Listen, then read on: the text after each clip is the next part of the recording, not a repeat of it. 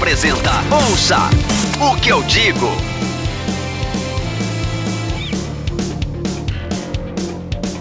Meninos e meninas, moças e rapazes, senhoras e senhores, está começando mais um Ouço o que eu digo. Eu sou o Ed. Eu sou o João Pereira. E eu sou o Lucas.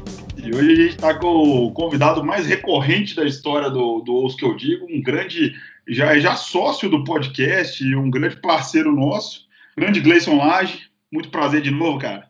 Fala, meu mano. Beleza, se eu sou sócio, eu preciso receber alguma coisa aí, porque até agora não pintou absolutamente nada no meu bolso. Estamos aí, estamos juntos. É sempre um prazer participar com os amigos aqui do, dos que eu digo. Ó, depois mas... passa a conta, que aí a gente divide, porque nada dividido por quatro, aí eu te mando os, os valores aí depois. Ah, eu já tô acostumado a receber isso a vida inteira, mano. Tá tranquilo. Isso que eu ia falar, cara. Quem trabalha na área de comunicação, essas, essa área mais assim, igual a gente tá, a gente tem que ser acostumado a, a, a, viver de, de tapinha no ombro. Muito obrigado, cara. Se que tem uma já... coisa que o radialista, o cara da comunicação tem que se acostumar é dividir nada, não é verdade? Vamos fazer um projeto, todo mundo aí não vai dar nada, a gente divide por nada por cinco, aí fica ótimo para todo mundo. Você só divide possibilidades, geralmente essas possibilidades não dão em nada. É, é, é isso aí. É. E hoje a gente está aqui para falar do assunto que você é expert, né, cara? Você está aí a vida inteira nesse rolê, que é o rádio, né, cara? Histórias, causos, tudo que permeia esse, esse veículo que eu, depois de muito refletir, eu acho que é o meu veículo de comunicação favorito, assim. Não, não, não porque é, é por, por, uma memória afetiva mesmo, cara. Eu gosto de rádio pra caramba. Acho que até hoje eu consumo muito rádio, assim, até lógico que por, por, por, por meios diferentes, assim. É, hoje em dia tem o questão do aplicativo, tem, tem muita rádio, tem live, então você acaba consumindo rádio de um jeito diferente. Mas eu ainda consumo muito o, o, o que se faz no rádio, assim, eu acho muito legal.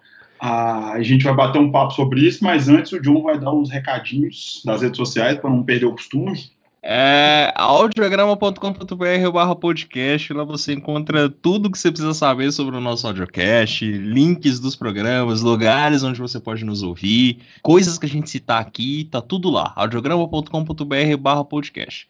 Além disso, é seguir o audiograma em todas as redes sociais, Twitter, Instagram, Facebook, Spotify também, tudo barra ou arroba audiograma. Estamos no TikTok, arroba o audiograma. E por último, mas não menos importante, é dar uma olhadinha na nossa campanha lá no Apoia-se, apoia.se barra audiograma, a partir de dois reais por mês você já consegue dar uma colaborada com a gente para manter o podcast vivo, o próprio site, é, auxiliar em novos projetos, e, é isso, apoia.se barra audiograma.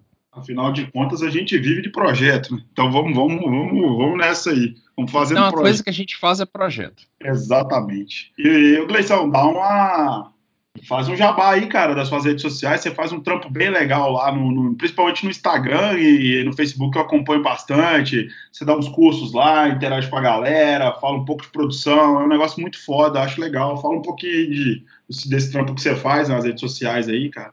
Então, mano, seguindo a tendência agora que todo mundo quer ensinar alguma coisa, eu entrei nessa também. É, e aí, o que, que eu tô fazendo? Eu tô usando meu Instagram basicamente para trabalho. Então, eu posto é, meu dia a dia aí de produção, alguma dica ou outra. É, falo sobre meu dia a dia aqui no estúdio, o que, que eu faço para ter as ideias e como eu produzo essas coisas. Tem também o YouTube aí, que é Gleison Laje Rádio, que eu faço uns tutoriais também. Mas é isso, eu tenho usado basicamente o Instagram aí para trampo mesmo. É, e é o que eu tenho discutido aí nos últimos. No último ano, basicamente, é, é sobre, sobre produção, sobre rádio em geral e tal. E é o que eu tenho mais gostado de conversar mesmo. Então, lá no é, arroba Gleison você viu que eu dei enrolado porque eu esqueci o endereço. Arroba Gleison lá no Instagram. E no YouTube é Gleison Laje Rádio. E uh, só antes, vale lembrar que o Gleison tá fazendo. tá dando dicas diárias do que eu vi, né? O song, a volta do Song of the Day, que tava Exato. esquecido lá no Twitter. Ele tinha morrido, né? O Song of the Day tinha morrido. Eu tinha esquecido disso, sabia, John? É verdade, eu tinha esquecido. Só que aí, cara, eu tava num dia aqui em casa, deve ter mais ou menos uns 20 dias isso. Eu falei, pô, vou fazer esse negócio lá do Song of the Day e tal. Vou começar a fazer aqui no Instagram mesmo. Eu aproveitei que o Twitter. Tá... Aí foi nesse dia exatamente que eu cancelei meu Twitter, assim, não oficialmente, mas eu meio que falo, ó, tô saindo fora, se vocês quiserem sair fora, sai também, porque tá morrendo essa porra aqui. e aí eu voltei lá com o Song of the Day, é, é, gera uma discussão grande, assim, às vezes interna, né, eu comigo mesmo aí, do que, eu, do que postar ali, porque geralmente eu posto a música que sempre fica, às vezes eu nem ouço a música, sabia? Mas a música que fica na minha memória o dia inteiro, sabe? Porque, por uhum. exemplo, hoje, trabalhando aqui ontem e hoje, eu fiz muita coisa aqui da Billie Eilish, muita coisa da Billie Eilish, porque ela vai promover um show aí, um, um premiere. Na verdade, eu fiz muita coisa, não sei exatamente o que é até agora. Eu sei que é um show virtual da Billie Eilish e algumas rádios estão com ingressos virtuais para distribuir para ouvinte. Basicamente é isso. E aí, novos cara, novos tempos. Novos tempos. É o novo normal, né, que os caras chamam é. aí. Ah. E aí, velho, eu tenho feito muita coisa da Billie Eilish. Assim, eu particularmente não curto o som da Billie Eilish. E, as, e, e eu ouvi, sei lá, de ontem para hoje, eu devo ter ouvido o disco da Billie sei lá, os discos aí duas, três vezes sem querer ouvir, tipo, procurando coisa, fala e tal. Mas a música da Billie não ficou na minha cabeça esse tempo inteiro, apesar de eu não ter ouvido, eu praticamente não ter ouvido outra coisa, ter ouvido só isso. Então, geralmente, eu posto ali as músicas que ficam ali na minha cabeça, que eu vou lembrando, ou é a primeira música que eu já acordo pensando e tal, que foi o caso de hoje, que eu postei a música antigona do Skank, foi a primeira música que eu lembrei na hora que eu acordei ali. Então, é isso. É isso aí, é legal, cara. É bom para incentivar a galera a escutar. O que o pessoal que te segue aí, dá uma dica, incentiva a galera a pegar para ouvir aquilo que você tá escutando, de repente, coisa que a galera nem conhece, né, velho? É ah, eu, eu, eu, curto, eu sempre, é, é, é, e é um, uma característica engraçada, assim, do, do meu trampo, que eu tava refletindo outro dia sobre isso, inclusive, sobre produtor de modo geral em rádio, o locutor também, o locutor até mais, eu acho, mas o produtor, ele dá um jeito de fazer uma discotecagem, você já parou para perceber isso? Porque, por exemplo, quando eu tô colocando uma trilha, sonorizando uma chamada, que, por exemplo, sei lá, se não, não é da Billie Eilish, no caso, é uma chamada neutra, uma chamada normal, eu geralmente coloco ali as minhas inspirações musicais de fundo naquela chamada, entendeu? É, o locutor também, de modo geral. Só que o locutor ele foi meio que sendo tolhido disso, né? Porque o cara não tem, praticamente, ele não comanda isso mais, né? A programação vem pronto, o cara vai meio que executando. Mas essa necessidade de discotecar, ela não é só do DJ, né, cara? Ela é do radialista um pouco mesmo, do produtor, do locutor também. Então, acaba que eu vou extravasando essa, essa vontade de, de tocar música para outras pessoas ouvirem através do meu trabalho, né? E eu posso estar muito enganado, se eu tivesse, vocês me corrijam, mas é o, o, o, o lance do radialista, é, antigamente, assim, ele era, bem, ele era bem associado ao DJ mesmo, né? Acho que era o John Peel, né? Que era um cara, um figuraço do rádio na Inglaterra, que lançava uma porrada de banda legal nos anos 70, 80, ele era conhecido não como, como radialista, ele, era, ele tinha um programa de rádio, mas ele era um DJ mesmo, né, cara? Ele botava o som, ele que fazia fazia a galera aparecer e tal, e ele era muito comparado aos DJs mesmo, mesmo tendo programa de rádio, né? Vocês estão ligados nessa história? É, sim, e antigamente, o, o Ed, era meio que a mesma coisa, né? Se você pegar o cara aqui do Brasil, o Newton Alvarenga Duarte, né? Conhecido como o Big Boy, que era um cara do Rio de Janeiro, que, que era apresentador, animador, né? Que é o que a gente chama de locutor animador. Ele era um disc jockey. Então, antigamente, as pessoas. Por que, que tem essas histórias lá do Tutinha, lá em 70, do próprio Emílio e tal, da galera que era da Jovem Pan? Na época que eles viajavam para buscar música, porque eles queriam discotecar aquilo e eles usavam a rádio como um canal. Basicamente era isso.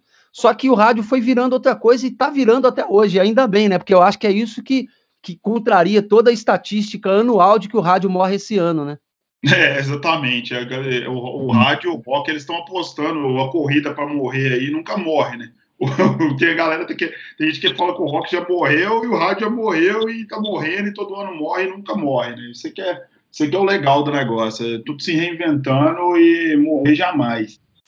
Ouça o que eu digo. Você falando disso, cara, é, eu até queria começar, não, eu vou começar te perguntando o óbvio, né, cara? Como que foi o início? Porque tem uma frase que você falou na primeira vez que a gente gravou, que foi por aquele programa é, de One Hit Wonders, que parece que você falou assim: eu fiz três coisas na vida. Eu de um picolé, fiz uma outra coisa assim, depois virei, fui pro rádio e de lá não sai mais. Como, como é que foi esse rolê aí, cara? Ô, mano, eu sempre eu gostava muito de música, assim, cara. E, e, na minha família, assim, eu não tinha tanto acesso às coisas que eu gosto. É, minha mãe era, ela ouvia muito sertanejo, sertanejo mais romântico, assim, tipo Leandro Leonardo, essas fitas assim. E meu pai é aquele sertanejo maluco, Teodoro Sampaio, é, até as coisas mais raiz mesmo, tipo, sei lá, Pena Branca, Chavantinho, ele gosta dessas coisas aí. Então, as coisas que eu gosto hoje, basicamente, eu não ouvi em casa. E como que eu descobri o que eu gostava? Ouvi no rádio, velho. Porque era, era uma maneira de sair de casa sem sair de casa, entendeu? Tipo assim, eu conseguia ouvir outras músicas que me interessavam mais, construindo mesmo um esquema musical diferente da minha família através do rádio. Claro. E aí, cara, é, a minha mãe era uma pessoa muito possessiva, assim, ela não deixava sair muito, tinha esse negócio, ah, vai ficar em casa e tal. E a saída que eu arrumei para justamente isso, né? Sair de casa sem sair era meio que pelo rádio, assim, ficava ouvindo. E aí eu fui começando a gostar até num certo momento mais do rádio do que da própria música, porque é, eu gravava fitas com os caras falando, e tinha toda uma mágica ali naquele negócio, pô, como é que esse cara faz isso e tal. Eu, tenho, eu lembro que eh, essas fitas se perderam, mas eu tinha uma fita em que eu fazia, eu, eu gravei numa, numa cidade próxima à minha cidade, uma, uma prima minha, uma, uma participação ao vivo, assim, eu gravava com ela e eu, na hora, vamos pro intervalo, eu mesmo fazia os comerciais, assim, que eu lembrava de outras rádios, então já era um negócio meio maluco, assim, eu já achava aquilo muito, muito legal, sem ter como conversar com ninguém, porque isso não é um assunto como bola, né? Tipo assim, ah, eu gosto de futebol também. Você arruma 10 amigos que gostam. Rádio, você chegava, eu chegava empolgado para conversar com os meus amigos, os caras falavam assim, ah, ah, tá, mas e a bola, né? Porque, tipo, foda-se é. o rádio, né? Que ninguém quer conversar sobre isso, né? Quando é criança e tal. E, e assim, cara, eu não, eu não me senti escolhendo trabalhar em rádio. De verdade, assim. Para mim foi um negócio meio assim, pô, eu vou trabalhar com esse negócio aí e pronto. Quando eu falei lá com você no primeiro podcast lá de One Hit Wonder que eu falei que eu fiz, eu tive uma experiência de um dia que eu vendi picolé um dia e um lote que eu tentei capinar, que o cara deve ter ficado com dó e falou assim, mano, esse cara aqui não sabe porra nenhuma, mas eu vou colocar ele aqui para capinar essa fita porque o cara tá se esforçando. Mas eu era muito novo, cara, porque, tipo assim, eu comecei a ir na rádio lá, a primeira vez que eu pedi emprego na rádio eu tinha oito anos. No aniversário de oito anos eu falei com meu pai, vamos pedir emprego, é, eu quero trabalhar lá. Ele me levou, lógico, não me contrataram e tal, mas com 12 eu comecei a ir lá. E aí com 14 eu fui fichado lá. Mas antes de com 12 eu já ia lá, já estava aprendendo meio que olhando, operando ali. Então eu não passei por esse processo assim, ah, eu quero é, escolher o que ser, assim, o que, que eu vou ser quando eu, eu crescer, assim, cara. Não teve essa fita, velho. Eu comecei a fazer rádio tipo, muito cedo. É, e isso me possibilitou muita coisa, porque eu tomei muita porrada cedo demais. E quando você tá muito novo, você não tem muito esse, esse negócio de, de humilhação, né, cara? Que a gente tem quando tá mais é. velho, né? É, hoje em dia, é orgulho mesmo. Você não tem, você, você é meio vira-lata, e que bom, né? Porque, tipo assim, você, você é maltratado no lugar, as pessoas falam coisas ruins para você, mas você, você faz assim, foda-se, velho, eu vou continuar, mano.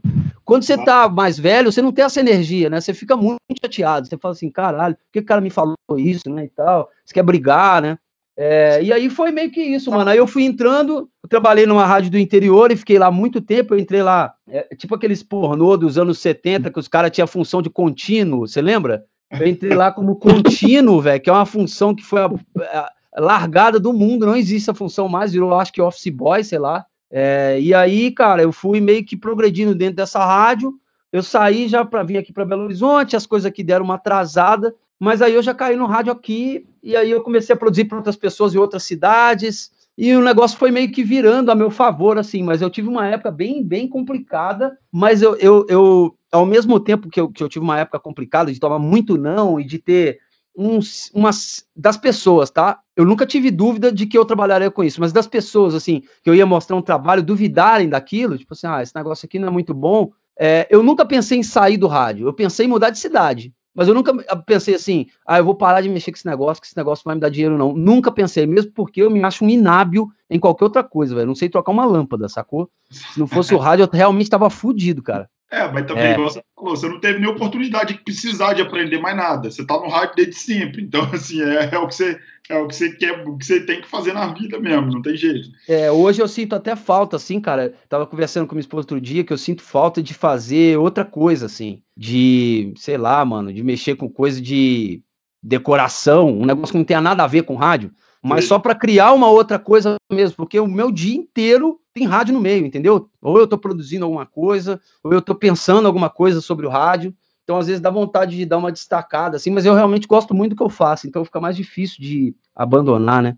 Entendi. Cara, e atualmente você não tá de locutor, você não é locutor de rádio, de rádio nenhuma, correto? Você tá só, tipo, você tá só produzindo. Isso. Não faço mais locução. Mas o que, que é sua cara mais assim? Você sente falta de locução? Você sente falta de estar ali apresentando alguma coisa? Ou você tá, você tá na, na sua mesmo produzindo, cara? Ô, ô, Ed, essa é uma pergunta bem, bem curiosa, assim, porque quando eu converso às vezes com algum ouvinte, de, quase todo dia, velho, eu recebo uma. Hoje mesmo já recebi duas aqui no Instagram. Volta pro Barba, ou volta para 98. Sempre tem, eu sempre recebo. E esse cara que é o ouvinte, ele acha que eu tô, tipo, morando na sarjeta, sacou? Ele fala é. assim: esse cara tá morando na rua, velho. Ele foi demitido, ele tá triste pra caralho, e na verdade eu não tô mesmo, assim. Eu, eu tenho certeza de que eu vou sentir falta disso um dia, sabe? Certeza hum. mesmo de que um dia vai bater um negócio assim que eu vou falar assim, nó, que vontade de fazer locução ainda não bateu. Só para você ter uma ideia, eu não lembro de como era eu fazendo locução mais. Eu indo para a rádio, eu não lembro. É, e isso tem pouco tempo, pô. Parei, eu saí em maio, né? Foi, foi do Barba, é, o Barba é recente, né, cara? Barba, é muito novo e tal. Mas assim, eu nem desmereço, não, velho. Só que, de um modo geral, no começo eu queria muito ser locutor, porque é, é, é como o cara que, sei lá, mano, na empresa de ônibus, ele entra lá lavando os ônibus, ele quer ser o quê? Ele quer ser motorista, né? É assim, tem sempre uma função que as pessoas miram ali. E talvez o, a locução ela é a porta mais famosa do negócio, assim. Então, o cara que tem um, um mínimo de ego, assim, o cara que é um pouco egocêntrico, ele vai adorar aquilo, entendeu? Porque ele é um pouco bajulado, ele tem crédito, ele é mais bonito que realmente é. Tem, tudo, tem, é, tem todos aqueles detalhes e tal. Só que esse negócio nunca me pegou na real, entendeu? Eu ia mais pelo negócio mesmo, assim, porra, que legal, tô tocando música aqui, tô falando não sei o quê, eu tenho oportunidade, sei lá. Eu pensava meio que isso, assim. Mas ao mesmo tempo eu sempre achei que a produção é que mandava no negócio, sabe? Porque, tipo assim, eu, eu era produtor e locutor, então eu fazia as duas coisas. Eu produzindo, eu sentia que a minha produção dava um ritmo na locução dos caras e na minha. O locutor, ele só segue aquilo lá. Ele segue o que alguém manda ele falar, ele segue o ritmo da trilha que alguém colocou, é claro que tem toda a habilidade, eu não estou desmerecendo em momento nenhum. E aí tem ótimos comunicadores que conseguem fazer, criar suas próprias caras com, com isso que dão para eles. Mas eu, como sou produtor também, eu enxergo uma limitação grande naquele negócio. E ao mesmo tempo também, aqui em Belo Horizonte, se você mora aqui e tal, e se você gosta de futebol, você vai talvez ter me ouvido nos últimos anos, eu fui caminhando muito para um lado que eu não gostaria de ter ido, que é para o lado esportivo do negócio. Eu até eu acho que eu falei no último podcast aí com vocês que eu não gosto muito. Eu sou cruzeirense, o Cruzeiro tá numa merda do caralho, mas eu ainda converso de futebol, assim, com algumas pessoas. Mas não por isso. Quando o Cruzeiro tava ganhando tudo aí, eu já tava limitando meu papo de futebol ao máximo, assim, na verdade, ao mínimo de pessoas possível. Porque eu acho que o assunto futebol, ele emburrece muito, entende? Quando você vai falar de música, de, de maneira aberta, que você não quer provar que o sertanejo é uma merda e que o rock é melhor, não é essas coisas. Quando você está conversando de música de maneira geral, é sempre um papo enriquecedor. Você está sempre conversando para aprender um pouco mais. Você sai do papo conhecendo um pouco mais que você entrava. No futebol, a impressão que eu tenho é de que quando você entra numa discussão, você entra desconstruído, você sai desconstruído dali. Você sai mais burro, você sai sabendo menos, entende? Porque é. a conversa é sempre assim: ah, o fulano é melhor, ah, o outro é Maria, o outro é franga, o outro é. Então, assim, cara, e eu já caí nesse papo pra caramba, assim. E hoje em dia eu não entro nessa fita nem a pau, velho. Não entro. Futebol é um negócio que eu nunca mais vou brigar na minha vida, cara. Porque, assim, e é um negócio que eu não queria ter entrado, porque isso me fez desgostar de um monte de coisa, entendeu? É, não do rádio, mas hoje em dia, aqui em Belo Horizonte, as pessoas me veem como um apresentador de toque, primeiro que eu não sou eu sou pela ruindade dos outros, assim, mas eu nem merecia estar ali, porque eu não lutei para fazer aquilo, sabe? Assim, eu nunca fui um cara que falei assim, eu quero fazer pra caralho, nunca foi, sempre foi meio que assim, é, como eu era um cara versátil e era produtor e entendia as rádios muito bem, eu era meio que sendo levado a fazer porque eu sabia a plástica, então eu não errava a operação, entende? E aí uhum. os caras, porra, vai lá, o Gleison conhece esse, esse programa e tal, ele fazia. Eu fui fazendo folga dos caras, a primeira rádio que eu apresentei um morning ou um talk show que não era de outra pessoa foi na Mix, que o John tava lá, ele sabe, que era o Café Comédia. E aí depois eu já voltei para 98 como um apresentador, mas eu não era, entendeu? Eu já voltei como assim, sendo contratado como para apresentar o Silicone Show, que era um, um programa hiper forte da rádio na época, mas eu não me sentia esse cara, assim, entende? Então, na produção, o contrário. Na produção, eu batalhei pra caralho pra chegar onde eu cheguei eu pesquisei pra caralho, eu estudei pra caralho. Não que na locução eu não tenha feito isso, mas eu fiz muito reduzido, entendeu? Eu fiz, eu talvez eu tenha ficado é, muito tempo no negócio e sendo levado para alguns programas grandes, porque eu tava ali, velho. A verdade é essa, entendeu? Não é porque eu era bom, é porque eu estava lá. E eu estando lá, e sendo um cara que conhecia a rádio, a minha margem de erro era pequena, entende?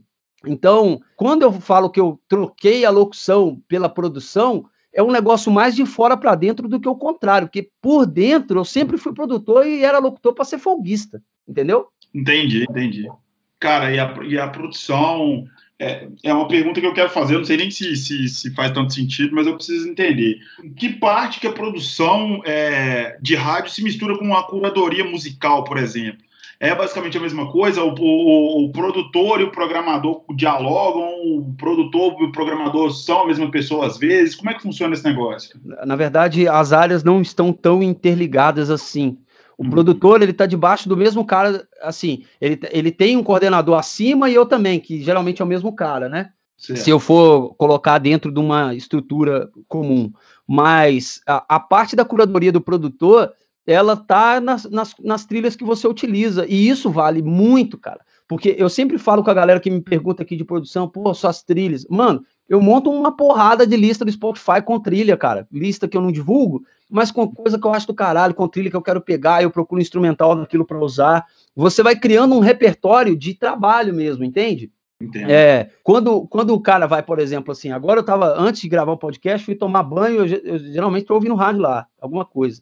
E aí eu falei, pô, vou ouvir uma rádio aqui, sei lá, vou ouvir a Mega Hits em Portugal. Eu já, eu já tô meio sem saco para ouvir rádio pop, porque eu trabalho com isso o dia todo. E não é porque eu não gosto da rádio, não. Eu acho rádio pop legal e tal. Mas como eu tô trabalhando o dia, o dia todo, assim, você vai meio que ouvindo que você produziu de novo ali, fica um, você não descansa, entende? Aí eu tava terminando o banho, começou Savage Love do, do Jason Derulo, se eu tivesse um revólver, eu atirava no telefone. Eu falei, mano, pelo amor de Deus, cara, esse negócio vai começar aí, cara. Só que é importante eu conhecer, entendeu? Aquilo. Porque quanto mais estilos você conhece, menos você é surpreendido. Você sempre vai ter uma cartada diferente, assim, sabe? Dos outros produtores, porque a, a, galera geralmente quer um trampo fácil, mano. O que, que é o trampo fácil? Comprar trilha. Eu tenho uma assinatura de trilhas aqui da Universal e tal, eu utilizo para quando tá muito urgente alguma coisa e eu não tenho tempo de procurar. Mas eu tenho um monte de lista aqui de trilhas que eu utilizo, e são músicas mesmo, cara. É, eu até citei num outro podcast que eu gravei que eu uso trilha do Tropiquilas, eu peguei é, trilhas de coisas brasileiras, assim, nacionais para utilizar, e tem outras coisas, tem projetos que eu utilizo que são famosos para mim, entendeu? Tem um projeto chamado Retrovision, que é um projeto meio que de, do caralho, assim, de releitura de, de música eletrônica, então eles pegam um samplezinho do Shakedown lá de trás e faz o negócio ficar hipermoderno. Eu utilizo trilhas deles pra caralho aqui. Então, acaba que, e geralmente, e muita gente me pergunta assim, ah, que, porra, o que, que é isso aí que você usou de fundo? Quando eu era locutor, eu utilizava muito isso, cara, porque eu gosto muito de soul, de música negra, mais antiga, assim, dos anos 70 e tal, eu gosto muito, assim, talvez seja o estilo musical que eu mais ouça repetidamente, sabe? Sabe. E, e, porra, eu usava pra caramba isso de trilha, JB, é, é, tem uma música que eu estava utilizando por último lá, lá na rádio, que é More Mess, More, Mess on My Thing, que todo mundo ficava assim, pô, isso é James Brown e não era e tudo mais. Eu, eu gostava disso, assim, de apresentar as músicas sem apresentá-las, sabe? Tipo, a música tá ali, cara, no fundo, como teoricamente um negócio desimportante, mas na verdade ela tá dando astral para aquilo que você tá falando, e ao mesmo tempo você tá fazendo a sua curadoria sim, porque as pessoas se interessam por aquilo, sabe? Então, acho, acho que é essa mais a mistura. O programador, mano, hoje, no estilo de rádio que a gente faz, e rádios que competem mais, e aí tem vários formatos de rádio, infelizmente, o programador ele tem um papel reduzido, assim, diminuído mesmo. E não significa que ele é pouco importante, ele é muito importante. Mas o programador hoje ele ganha mais fazendo um paralelo com o futebol na obediência tática do que no drible, entende? O cara ganha, o cara ganha mais em ser obediente, conseguir perceber o que aquela programação necessita de repetição do que de ganhar de inovação. Pô, vou colocar uma música aqui que ninguém conhece, entende? Exato. Eu, eu percebo bastante isso, cara, é, é em rádios mais, mais, mais clássicas, assim, que, eu, que eu, às vezes eu, eu paro para ouvir. Aqui, aqui em BH tem algumas, Alvorada, né, já teve a Guarani, que não tem mais você tem a Antena 1, a CDL, essas rádios que tocam um estilo um pouco mais clássico, cê, cê, eu pego às vezes a programação, principalmente da Alvorada. Eu, eu, eu, não sei se eu deveria, enfim, vou, vou citar os nomes aqui, assim, é, não é, não é uma crítica necessariamente. É muito repetido, né, cara? E isso aí eu acho que, tipo, no, em rádio, rádio pop, rádio popular, deve ser pior ainda, porque é coisa mais atual né? Coisa que está tocando nas paradas atuais.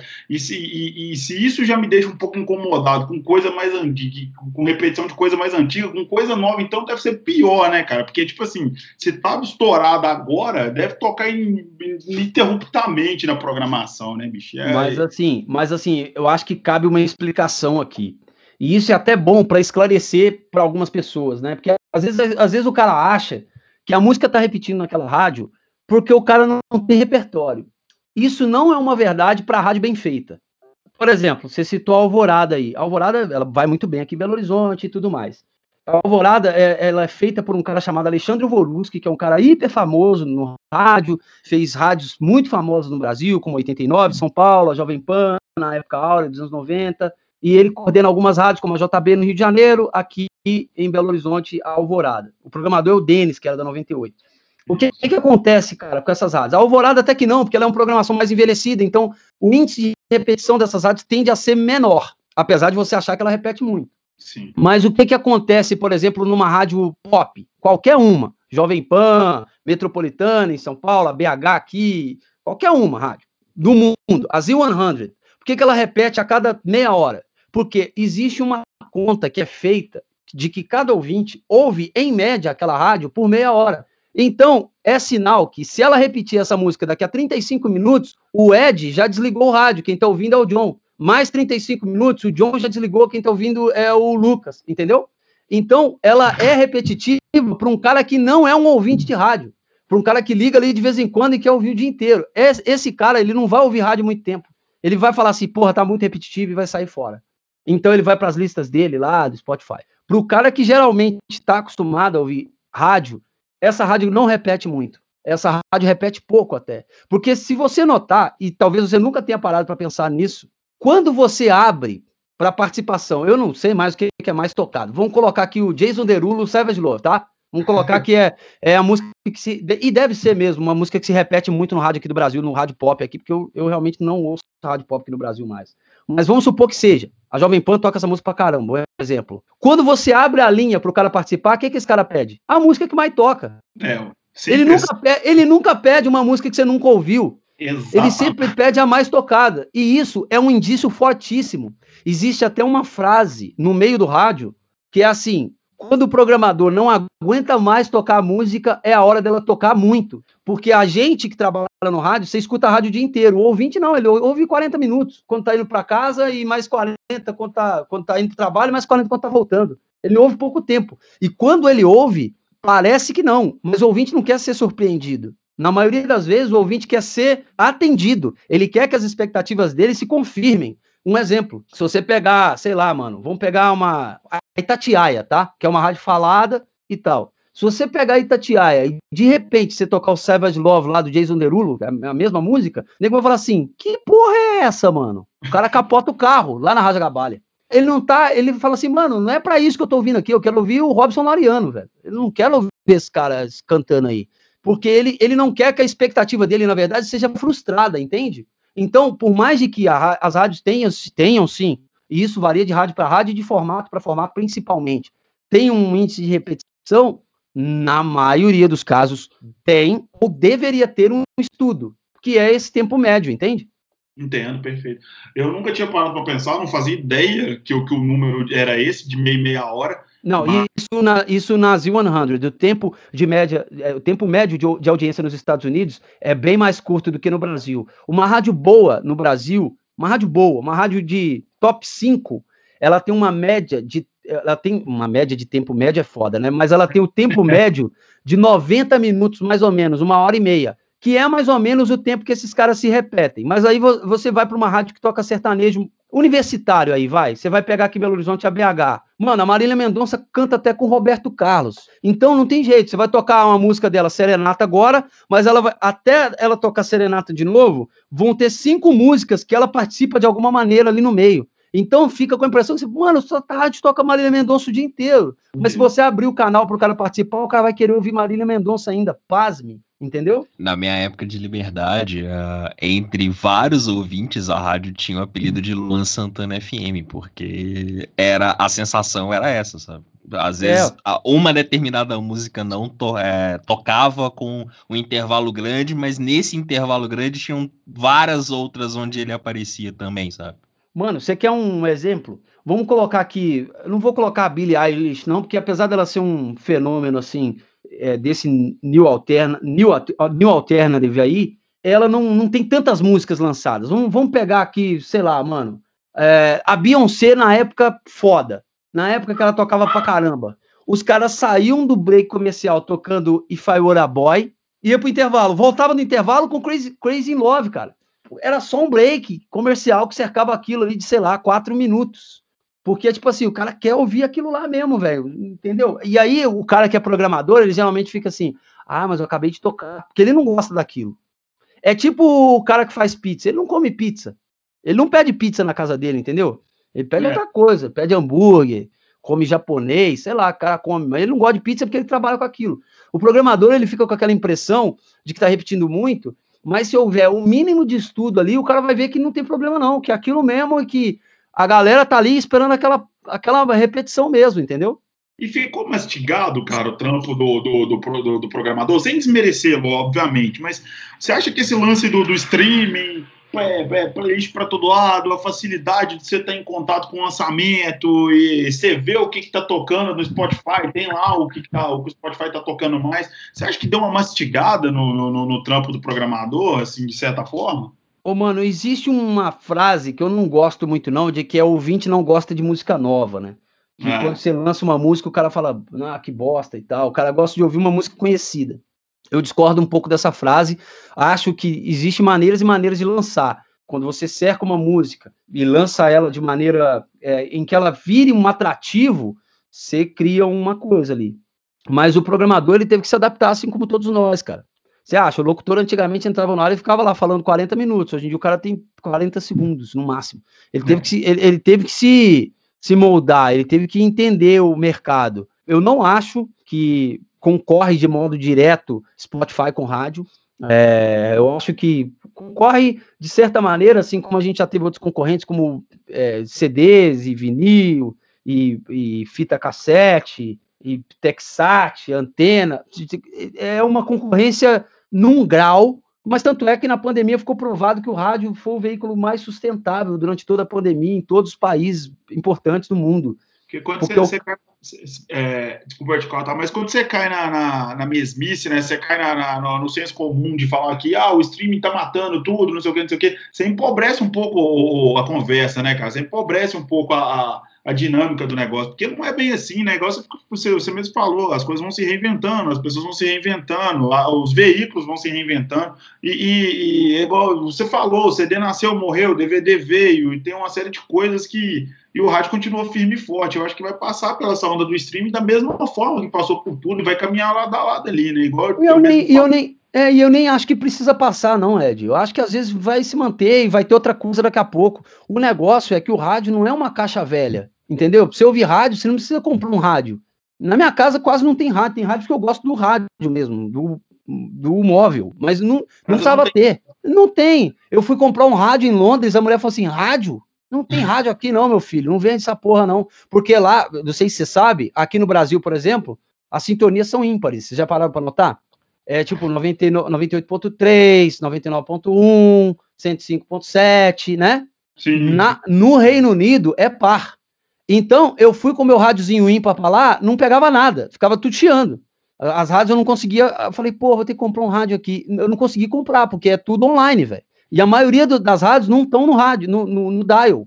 A, a, maioria das rádios estão, tipo assim, sei lá, você tem a Capital 1 e 2 no, no dial, na teoria, no dial, e o resto é tudo online. E a galera escuta porque a rede é boa e foda-se. Então o cara vai ouvir ele mesmo. Mas o que que acontece, cara? Voltando aqui rapidinho no papo do programador lá. O programador ele tem um papel muito importante. Algumas rádios, como as, algumas rádios que eu trabalho, elas fazem pesquisa, outras não fazem pesquisa, então elas trabalham baseado no, no feeling, o que eu acho perigoso, mas também tem que ter um pouco de feeling, né? Tem que ter. Então o programador, ele na, na, minha opinião, ele não teve o seu trabalho reduzido, não, o, o Ed. Ele teve o seu trabalho alterado. Talvez para o cara que é mais apaixonado, como diz que jockey, ele vai precisar ir para uma pista numa sexta-feira à noite para matar a vontade dele, para testar a pista, sabe? Saque, Mas, é porque eu acho que o rádio ele não, não é um veículo para testes mais. Antigamente a gente tinha rádios alternativas mesmo, alternativa mesmo, mesmo. O cara tocava o lado B de uma banda que já era alternativa. Aqui em BH tinha. Mas hoje em dia não é uma prática muito comum, as rádios tendem a ser mais massivas mesmo, falar para mais gente, porque é comercial, então precisa vender, precisa ter rentabilidade e tal, é comercial mesmo. Mas eu acho que o, o, programador ele teve que aprender a trabalhar de uma outra maneira, assim como todos nós no rádio, sabe? E não desmereço, não. Acho que no Brasil, de modo geral, a gente poderia ter rádios melhores. Isso não é culpa do programador, é culpa do dono, que na maioria, isso é um papo foda também, porque na maioria dos casos o problema não é o cara que faz, é o cara que tem o dinheiro mesmo, que ele geralmente passa a concessão dele de maneira, na minha opinião, errada, porque se o governo dá a concessão para o Gleison ter uma rádio, eu não posso passar para o John. Eu não posso arrendar para o John, o John me pagar 400 mil por mês. Não pode, eu tenho que devolver para o governo. Não sei tocar isso aqui, eu devolvo para o governo. O governo faz uma nova, uma nova ação para repassar aquela concessão e cai na mão de outra pessoa. Porque isso explica o tanto de rádio gospel que tem aí, cara. São as únicas que conseguem pagar, entendeu? E aí um monte de rádio gospel ruim. Eu não estou falando que é ruim ser evangélico. Mas as rádios gospel, elas não têm o menor compromisso com o rádio, cara. Não tem. Não contrata quem é do rádio, elas contratam os caras que são da igreja, entende? Então, assim, é um negócio perigosíssimo pro rádio aqui, aqui no Brasil, virou uma. Não vou usar a palavra que eu deveria, mas virou uma sacanagem, entendeu? É, esse negócio gera um compromisso pro cara do rádio, que ele fala assim: ah, se não der, eu arrendo esse negócio aqui, que é dinheiro no bolso. E aí, mano, tem um monte de rádio ruim. Você vai falar, aqui em Belo Horizonte, você tem, sei lá, quantas rádios? 40? não salvam cinco. Não, entendeu?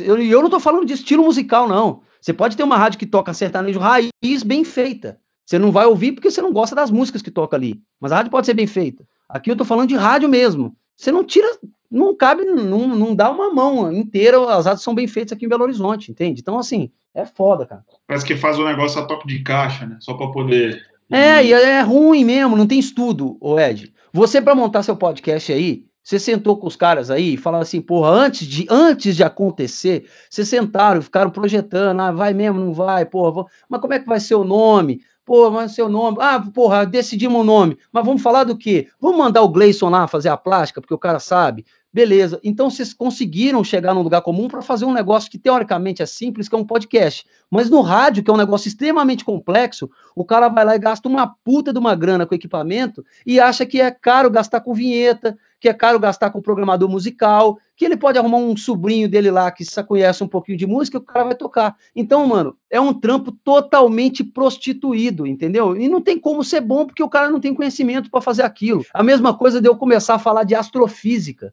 É, é cara, de, de você falar assim: ah, mano, eu tenho um tio que é médico, vou operar você aqui. No rádio tem isso, cara. Ah, meu tio já trabalhou com rádio. Ah, então entra aí, mano. Entra aí, fala aí no microfone aí. Qualquer cachorro falando no microfone hoje, cara. E aí desmerece a galera que faz bem feito. E eu não estou defendendo faixa etária aqui, não. A geração da minha da galera que é a old school. Tô defendendo nada disso. Tem um monte de gente nova, boa pra caramba aí. O negócio é que tem gente nova ruim pra caramba e tem velho ruim pra caramba que tá no ar. E que não tem critério, entendeu? Não tem, não tem. Eu tô, eu tô falando que eu trabalho com esse negócio, não tem critério nenhum. Mano, citar um exemplo aqui pra você rapidinho. Eu tô falando pra caramba, vocês podem me cortar. Tem, é, vai, tô falando pra Tem, vai no tem, flow, vai no flow. Tem um. um, um eu pre... É, eu, tenho, eu presto serviço para um estúdio de fora que chama Mix. Já falei isso aqui também. Para eu aprovar uma produção, eu passo por um cara. Esse cara, é, ó, me mandam um cara lá chamado Juan, ele me manda o texto e me manda um cartãozinho como se fosse a identidade dessa rádio. Então, para quem que essa rádio fala, o que que essa rádio toca, e tal. Aí eu vou lá e produzo esse negócio com base no que ele me falou. Então já diminui muito a minha margem de erro, né? Uhum. Quando eu termino isso, eu terminei de produzir, eu mando para um cara. Esse cara aprova ou reprova, mas não é, uma repro... não é uma reprovação assim, ficou ruim, não. Ficou péssimo. A trilha não é boa, como, como eu vejo aqui no Brasil, não. Essa trilha está muito barulhenta. Não tem nada disso, velho. É tipo assim, no segundo 35.117 tem um clipe aí que você tem que cortar uma respiração. Ó, no segundo tal, eu faria desse modo. O que, que você pensou? Ah, eu pensei em fazer isso. Não, mas essa palavra aqui, ela quer remeter a isso. Então tem uma discussão de alto nível ali. Aí você se convence, Vai lá, troca, manda para esse cara. Esse cara aprova. Ele manda para um segundo cara que aprova comigo de novo. Aí ele fala assim, Gleison, sei lá, mano, essa peça aqui, cara, dá para você abaixar um pouco o volume da trilha 2, que eu achei que tá meio alta, porque o vocal desse cara tá pouco comprimido. O cara técnico do negócio, entendeu? Ele vai discutir comigo numa linguagem que é a minha linguagem. E aí ele vai lá, beleza, passa por esse cara. Depois que eu passo por esse cara, ele manda pro cara da rádio aprovar.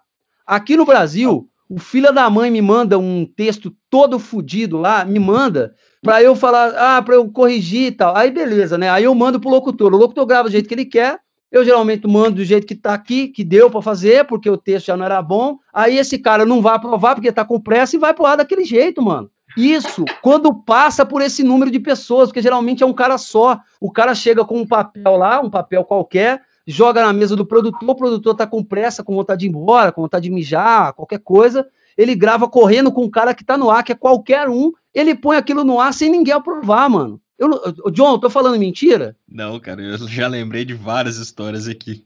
Então, mano, então assim, cara, é um trampo sucateado, de verdade. Existem no Brasil gente, existe no Brasil, claro, gente séria, eu não tô falando que é todo o mercado é assim, mas a maioria das pessoas no Brasil não tem a menor condição, cara. Não tem, não tem nível de aprovação, não tem nada disso. E eu não estou falando isso porque eu estou num podcast de pessoas que não estão no rádio, não. Eu falo, eu falo isso com todo mundo. Porque a única maneira que tem de melhorar essa parada é a gente que está no negócio reconhecer a ruindade, entendeu? Fala assim, não, mano, é ruim pra caralho. Tem que melhorar, porque não tem jeito de fazer assim, cara, porque fica ruim. Tanto é que você vê uma rádio, quando ela é bem feita, ela explode o seu ouvido, cara. Você fala assim, caralho, esse cara tá parindo no ar. Parece que o cara tá tendo um filho no rádio porque fica um negócio tão diferente de todo o resto que é péssimo, que qualquer coisinha que o cara faz que é mais ou menos brilha, entendeu? Tá todo mundo tão sujo que quando o cara passa um pano mal passado no negócio, parece que tá brilhando, entendeu, Ed? E quais que você acha que são os maiores exemplos de rádio bem feita aqui no Brasil? Ô, mano, assim, cara, tem alguma, alguns caras aqui no Brasil que tem histórico de rádio bem feita. Hoje no Brasil, por incrível que pareça, as rádios que estão sendo bem feitas e bem, toca e bem tocadas são, na maioria, rádios mais adultas. A gente teve um histórico de rádio pop aqui no Brasil muito forte, de rádio popular muito forte, mas hoje em dia a gente está numa onda aí que é boa pra gente, pra gente que eu falo para nós aqui, nós quatro, que é uma onda de voltar a, a ter é, discernimento do que pode ser tocado no rádio. Porque antigamente era assim, mano, se não tiver sanfona, foda-se, não vou tocar. Não toca. É, tipo isso, a gente ficou 15 anos, mano, tocando sanfona. E eu não tô desmerecendo, não, mas a partir do momento que você não oferece mais nada, o cara só vai ouvir aquilo, não tem competição, entende? E aí, a 89 voltou no braço lá em São Paulo e meio que mostrou que existe o caminho. Então, por mais que eu acredite que a plástica, que é o meu trabalho da 89, seja pobre, e é mesmo, tá? É, e eu tô falando disso tecnicamente, não é gosto. A, é uma rádio muito bem feita, ela tem ótimos comunicadores, ela tem bandeira, ela tem marca, ela tem um comercial fortíssimo, ela tem ranking, que ela tá em terceiro lugar tocando o que ela toca. Ela tem tudo, cara. Ela tem tudo, ela é uma rádio para mim completa, se não fosse a plástica. Mas aí fica foda de você convencer. Porque como é que você fala com o cara lá, com o Júnior, que é dono, Júnior, meu nome é Gleison, cara. Eu sou produtor de rádio. E, porra, tô vendo aí que sua rádio tem uma, uma plástica meio pobre. Você acha que dá pra gente pensar? Ele fala, foda-se, eu tô em terceiro lugar fazendo assim, vou mudar, cara. E como é que eu vou falar para ele que não, que, que ele tá deixando de ganhar? É difícil, entende? Mas tem, por exemplo, uma outra rádio que eu gosto aqui no Brasil pra caramba, a Nova Brasil, que é uma rádio por mais que eu, eu, eu, sou um cara que não conheço tanto de música nacional, tenho até estudado mais isso nos últimos anos, mas eu tenho essa dificuldade, assim, não é um estilo, uma seara que eu entro muito em músicas nacionais e tal, então eu conheço bem menos do que eu deveria, mas eu tenho gostado, assim, de pesquisar por último. Mas é uma rádio muito redondinha, cara, é legal de ouvir, hiper gostosa de ouvir a rádio, faz sentido, sabe? Por, por, mais que eu não gosto de Rita Lee, é, entra lá Rita Lee e tal, beleza, eu vou esperar essa música acabar para começar outra. É, mas assim, a rádio toda bem embalada, plástico, locutor, os textos, tudo conversando com a mesma pessoa, porque é isso. Eu não posso deixar de conversar com o ouvinte que eu me disponho a conversar. E das rádios populares, velho. É, tem, eu trabalho para BH, eu presto serviço, acho que é uma rádio que virou referência no Brasil. Antiga pra caramba, né? Ela é antiga, mas ela mudou muito. hoje a BH é uma rádio, ela é mais pop do que a Jovem Pan em termos de dados de ouvintes. Não, ela tem mais público jovem. Eu, que eu lembro quando eu era moleque ainda, é, a BH competia com a líder FM aqui. Sim, sim, a... mas, a, mas, a, mas a BH nessa época era uma rádio brega, né? Assim, ela tocava Fábio Júnior, era mesmo Joana, né, cara? Tocava esse Roberto Leal. É, hoje em dia a BH ela não toca nem Eduardo Costa, mano. Ela toca só sertanejo só pop, universitário, né? top, top, top, top, entendeu?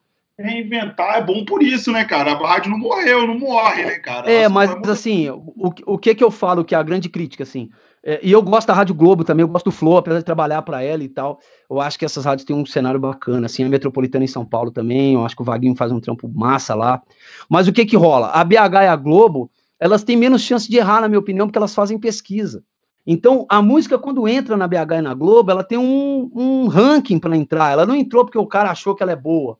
Ela entrou porque ela foi ranqueada, ela tá ali porque ela deve estar ali, entendeu?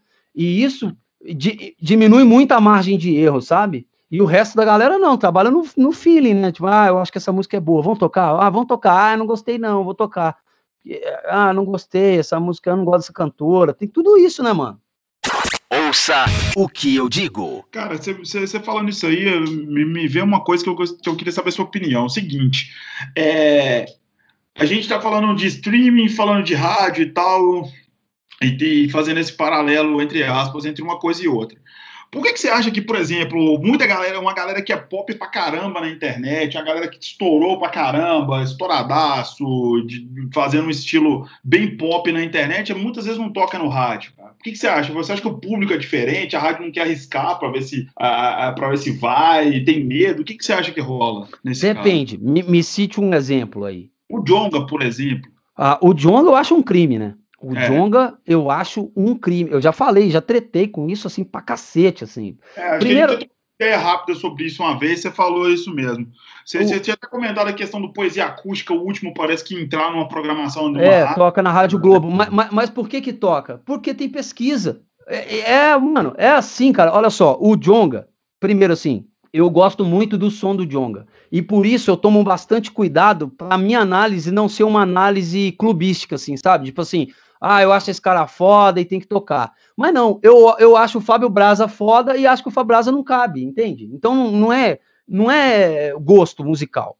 O Jonga, uhum. se você olhar, mano, show que o Jonga faz, se você for nos shows que o Jonga faz, se você vê no YouTube os shows que o Jonga faz, se você vê os números do Jonga em qualquer lugar, velho, no YouTube, se você vê os números do Jonga no Spotify, no Chartmetric, qualquer lugar, se você vê, e se você fizer uma rádio pop no Brasil e não tocar, é porque você é cagão. Só isso. Uhum. Porque você tem medo de tocar o que ninguém tá tocando. Simples como isso. Ou você está ignorando isso e não sabe. Ou você é ignorante porque você não se apercebeu, ou você está ignorando na acepção da palavra mente. Você estou vendo, mas não quero ver. Estou ignorando esse fato. Não vou tocar. Porque, por exemplo, é, o Jonga, ele tem, ele tem tudo, ele tem todos os números. Talvez hoje não tenha mais, neste dia que a gente está gravando o podcast, mas teve durante um bom tempo. É, ele tem to todos os números possíveis para tocar em rádios pops do Brasil. Mas aí entra aquele negócio, né, cara? Por exemplo, tem uma banda que estava tocando, não vou me lembrar o nome aqui agora, velho, uma banda pop aqui do Brasil, um negocinho meio reggae, que o Brasil adora, né?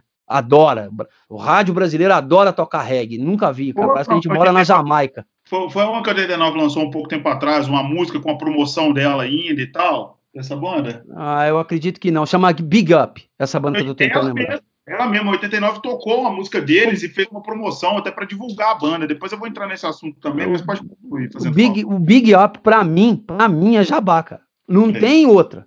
Pode não ser, e tomara que não seja, mas para mim, que trabalha com esse negócio aí há mais tempo, tem todo o perfil de jabá possível. Todo o perfil de jabá. Primeiro, a música não é bem ranqueada com coisas orgânicas. Como assim? Ah, se você for olhar lá o Spotify, não tem tanta coisa. Se você for olhar o, o YouTube, não tem tanta coisa assim. As músicas são mais ou menos, não é aquela coisa assim que você fala assim, cara, se tem pegada pra caralho, não tem. Não é um negócio tão radial. É, é radiofônico, mas proposital, não é um negócio natural, assim, que nasceu rádio, sabe? Tipo, ah. onde você mora do Cidade Negra, que nego ouviu e falou assim: puta que pariu, isso vai tocar pra caralho. Não, for, não é um negócio desse, entendeu? É, é. é, um é. negócio assim, mano. É feito para ser isso. Dá para você perceber essa diferença. E assim, a maioria das rádios que você vê tocando Big Up tem promoção. Isso é um indício. Você acha que o cara do 89 ele não quer fazer uma promoção com o Foo Fighters, com o Fufa, ou ele quer fazer com o Big Up? com o Foo Fighters, lógico. Então, por que, que você acha que ele tá fazendo com o Big Up? Porque o Foo Fighters não deu nada para ele. É, é lógico. O jabá não é só dinheiro na carteira, não, entendeu? O jabá é troca. Ah, me dá um iPhone 11 aí, foda-se. Aí o cara vai entuba aquele negócio lá, toca aquele negócio que não vai dar em nada, entendeu, bicho? E, e... Cara, isso, isso, isso no 89 é muito, é muito claro. Teve, acho que um ano atrás, mais ou menos, um, mais ou menos no final do ano passado, tava rolando uma mesma coisa com uma banda chamada Marília Gabriela. Não sei nem se vocês ouviram falar dessa banda. Não. Uma música chata pra caralho, chamava Pirocóptero. E essa música tocava sem parar. Só que eles estavam andando um drone na promoção. Você tinha que ver quantas vezes a música tocava. Eu acho que eu mandei essa música pro John, velho. Você mandou? sim, mandei. Sim, ah, você me mandou isso. Eu Essa acho que eu mandei é... isso. É. é uma das coisas mais horríveis que eu ouvi nos últimos anos. Exato. Não tocaria em rádio nem quando era é, o pop rock, o pop rock nacional estava em alta. Eu acho que seria escanteado naquela época ainda. Agora, então, que a coisa mudou um pouco, acho que é, dificilmente tocaria sem jabá, entendeu? Aí, assim, é, eu já eu queria. João, é assim, eu queria ver se vocês tinham alguma pergunta para fazer, mas eu queria que o, que, o, que o Gleison falasse um pouquinho sobre Jabá depois, cara, porque eu acho isso uma coisa que sempre me entregou bastante. Não, só para só comentar rapidinho sobre essa música. Depois que eu ouvi, eu comecei a achar o Surto uma das melhores bandas nacionais. Eu mandei pro John isso, eu, tenho, eu vi aqui agora, é, mano. É isso mesmo, eu mandei pro Sensacional, velho. É, é, é, piada, a música é piada, cara. Assim, não, não horrível aquilo. É música de brinquedo, é tipo o mundo Bita, né? Exatamente, é tipo o mundo Bita. É um mundo, é um mundo, é um mundo Bita pistola, né? Exatamente. E essa banda Marília Gabriela lançou uma outra música que chegou a tocar no 89 também, não lembro se com promoção ou se sem promoção e tal, que era igualmente ruim, Sacou? E eu já percebi logo assim, velho, o vocalista dessa banda deve ser sobrinho do conhecido do dono. Só isso, pode. Mas, mas tem isso também. Na 89, pode ser que isso escape um pouco da fita do jabá mesmo. Pode ser que seja assim, música de um cara da rádio, que é sobrinho de não sei quem da rádio, porque lá eles têm muito esse negócio meio bairro, né, na 89, né? Chega aí e toca o seu som, né? Então pode é. ser que seja. Então eu não posso cravar que seja um negócio assim, recebeu para tocar, entendeu? Geralmente, é... quando é acompanhado com alguma coisinha, fazendo promoção, geralmente rola alguma coisa, né? De, de, de Geral, é, geralmente é, e você vai, você vai. Você pode analisar que geralmente não é só rádio grande que faz. Geralmente você vai pegar uma rádio num polo. Vamos, vamos supor aqui, aqui em Minas, Itajubá. Itajubá é um, é um lugar importante, assim, para rádio, sabe? Uberlândia, aí tem a Colonial aqui em Congonhas, que são rádios grandes no, em cidades pequenas, entende? Que fala para muita gente. O Jabá, geralmente, eles estão nessas rádios também. Então você vê que não é só uma Jovem Pan tocando, não é uma Mix tocando. Nessas rádios menores, assim, que falam para muita gente, em cidades menores, eles também estão, entendeu? E aí dando um cooler, dando, sei lá, mano, qualquer coisa. E pro cara da rádio lá, ele fala assim, mano, me dá esse negócio aí, porque eu não tenho.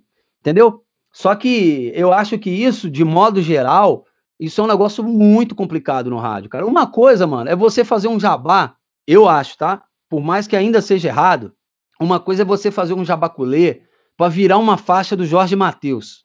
Um exemplo. Hum. Porque o Jorge Matheus é os caras, velho. Os caras tocam pra cacete, os caras viram música 200 vezes no ano, a maioria dá certo. Então você tá pegando um show, um exemplo aqui, às vezes o jabá não é só dinheiro no bolso, como eu falei. Você tá falando assim, ô Jorge Matheus, você vai fazer o seguinte, mano. Você vai me dar uma data de um show em Belo Horizonte para eu fazer um, um evento com bilheteria e eu vou faturar em cima do seu show, beleza, mano? Beleza, mano. Então você vai virar minha faixa primeiro aí. Aí o cara vai virar a faixa, se der certo, ele tocou primeiro, se der ruim, foda-se, ele tocou a música do Jorge Matheus. O problema, velho, é quando ele faz isso com Carlos e Carlinhos, entendeu, mano? Tipo, não vai dar em nada aquilo lá. O cara ocupou a grade dele para dar um iPhone, que ele fala assim: "Ah, eu vou dar um iPhone e tal", mas que fica caríssimo. Porque ninguém quer ouvir aquele negócio lá, entendeu, cara? Ninguém quer ouvir aquilo. Aí o cara, uma rádio que eu trabalhava de outro estado, é, é, eu faço um negócio aqui chamado Power Intro, que são vinhetas rítmicas, assim, no início da música e tal. E esse cara come, começou a mandar só jabá para fazer intro, velho. Mas só jabá mesmo, era música que eu nunca tinha ouvido na minha vida, assim. Falei, mano, Que caralho, velho. Não tem condição um negócio desse. Aí eu fui começar a olhar o tempo das músicas, mano. Você sabe como é que funciona a Crowley, né? A Crowley é o seguinte: a música precisa ter mais de um minuto e meio para ela ser flagrada pela Crowley. O que, que é a Crowley? Ela, ela diz quantas vezes você tocou aquela música, se você tocou ou não aquele comercial. Então as rádios assinam isso para dar aquele é, relatório mensal do que você tocou, do que não tocou, de qual artista mais, mais bem ranqueado, tudo isso. Aí, para essa rádio constar o Carlos e Carlinhos lá no. Os vários que eles tocavam lá na Crowley, as músicas tinham tudo um minuto e meio, cara. Então, a música tinha uma estrofe, um refrão e acabou. Me diz, velho, ele pode estar tá lançando o Elvis Presley de novo, os Beatles, com uma música de um minuto e meio, tocando agora, sete e um da manhã, e tocando de novo, faltando dois para sete da noite, que eles passavam as músicas para não tocar na hora boa da rádio, tocava na hora da Crowley, abrindo e fechando, ele não vai virar esse artista. Então ele começa. E aí ele não fazia com um só, ele fazia com 15. Imagina o que, que essa rádio tocava. Ela tocava 15 nadas, velho. 30 vezes. Porque ele dobrava isso. Duas, três, quatro vezes, mano. E aí tem o tal da Blitz também, que é outro inferno. Vai lançar a música da Simone Simar, exemplo. Aí as gravadoras disparam um e-mail para as rádios falando assim: atenção, rapaziada, Blitz amanhã, Simone Simária, sinal vermelho, exemplo, pegou a música lá. A música tem que tocar cinco vezes em cada rádio.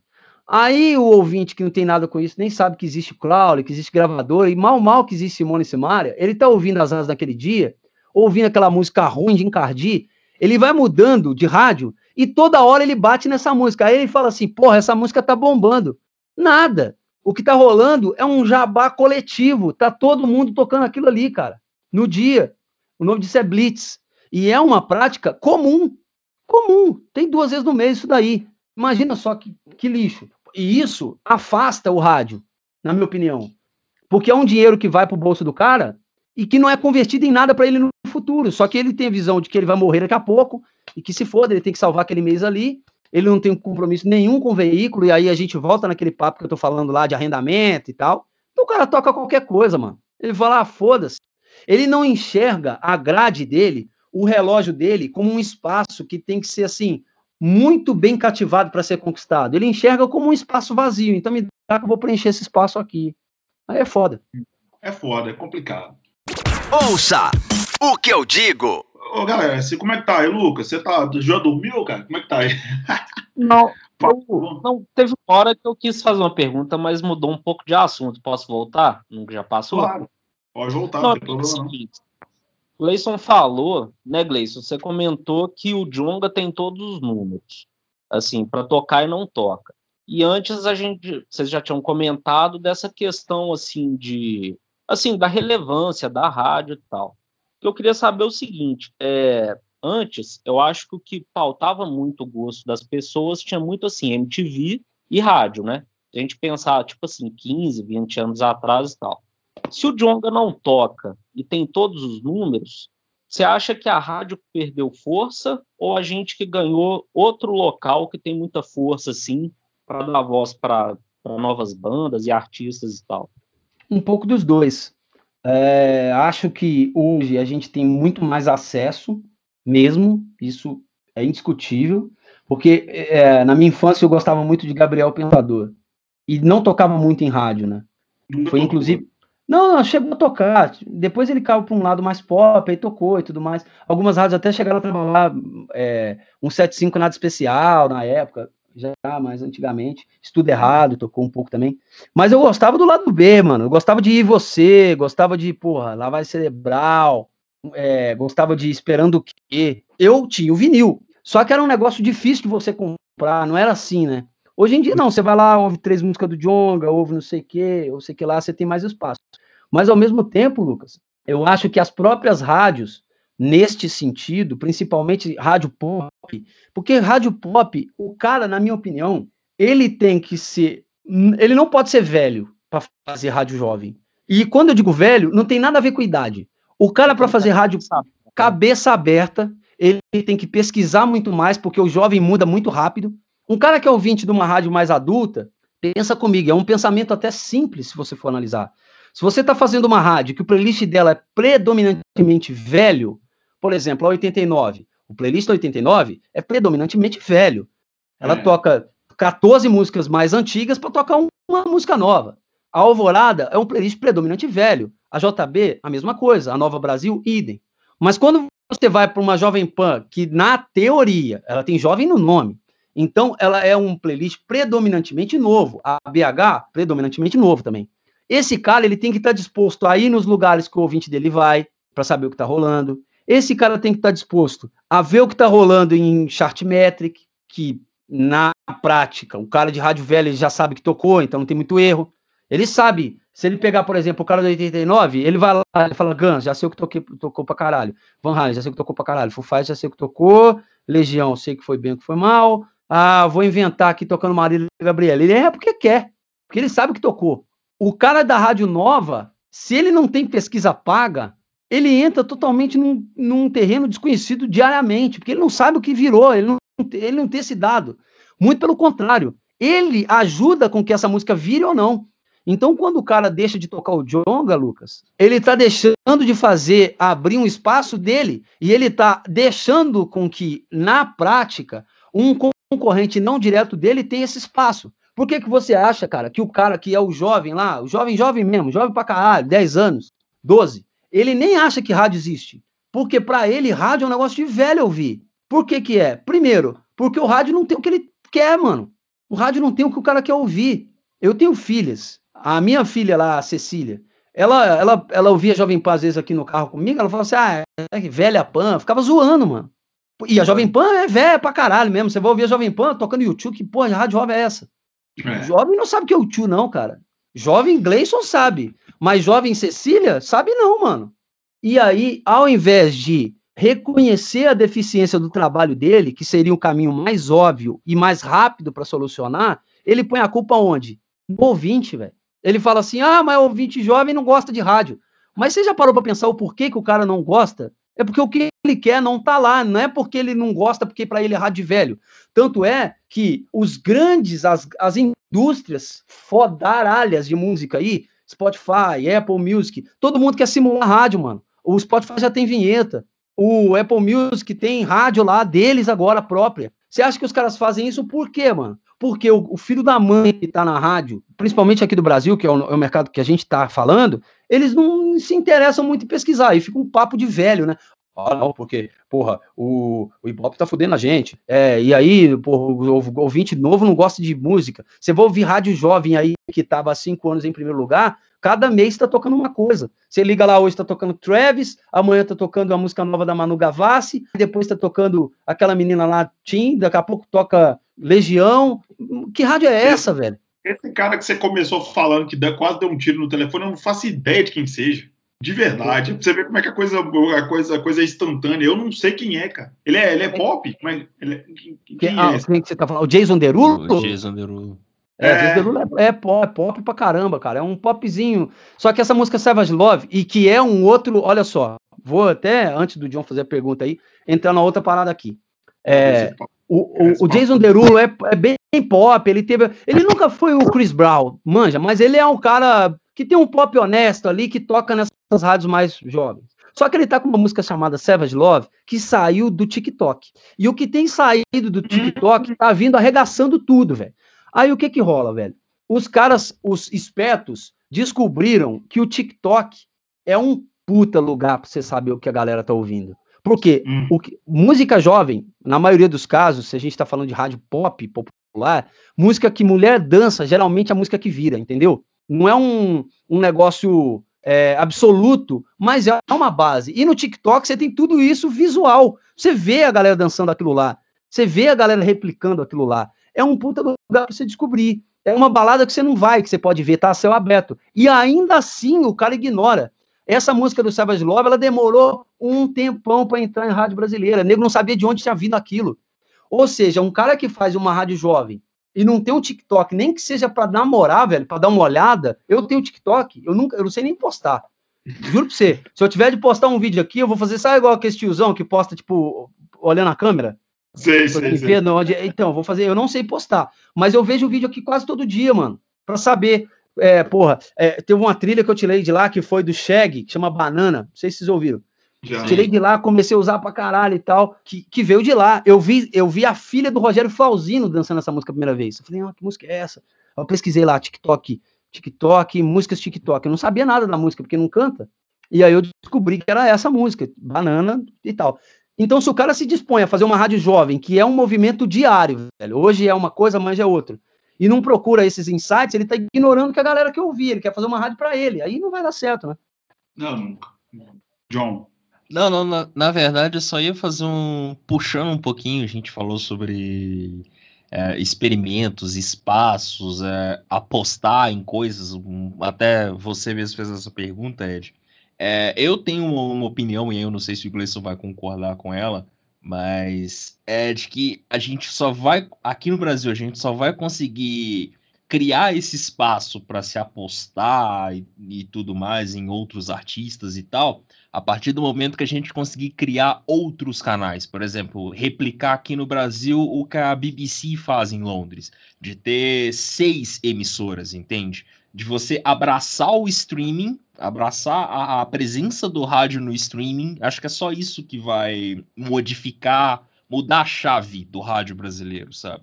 Porque enquanto a gente continuar do jeito que, a, que a, do jeito como o rádio é feito no Brasil, com a mentalidade, tudo que o Gleison já falou aqui, muito bem falado, acho muito difícil que se abra esse espaço, porque você vai muito pelo óbvio, você vai muito pelo que dá certo, pelo que dá resultado, saca? Ô, John, eu, eu apoio demais. Algumas rádios tiveram essa iniciativa, concordo total, mas pensa comigo, sabe qual que é o problema? O cara tá custando a fazer uma, mano. É, não, então, mas aí, aí eu vai, vai também na mudança de mentalidade de quem E, e de contratar comanda, gente para fazer aquilo lá. Exato, exatamente. Porque, porque o que, que acontece? Na hora que eu ouvi o Jason Derulo tomando banho, eu saí de onde eu tava e pus na BBC Radio One. Tava tocando um drum and bass maluco lá. Aí eu falei, beleza, deixa aí. A BBC tem um monte de canal, a Kepler tem um monte de canal. Mas se você for ouvir, depois, mano, você que tá ouvindo o podcast aí, depois, não agora, querido, vai, procura aí o, o, o aplicativo da Kepler de Londres. Mano, é um aplicativo muito foda, velho. E tem todas as rádios deles no mesmo aplicativo. Então você consegue ir mudando ali e todas as rádios são hiper bem feitas. Não tem uma rádio assim, porque ela é a Kepler dos anos 80, que ela é cagada, entendeu? Não, ela, é, ela, ela tem vinhetas embaladas para os anos 80. Eles levam aquele negócio, mano, a sério mesmo. Não é tipo assim, ah, vamos fazer aqui para ter, que é um papo meio brazuca também, né? Sim, ah, vamos fazer aqui para ter, vamos tocar. Não, ele pega um cara que é foda para fazer aquela programação ali, tem pesquisa para todas as emissoras. Então, o cara que quer ganhar dinheiro, ele tem que investir, mano. Não vai fazer, ah, vamos economizar aqui e tal, vamos economizar a banda, vamos fazer uma. É foda. Economizar a luz. Então desliga tudo aí, velho. Vai para casa.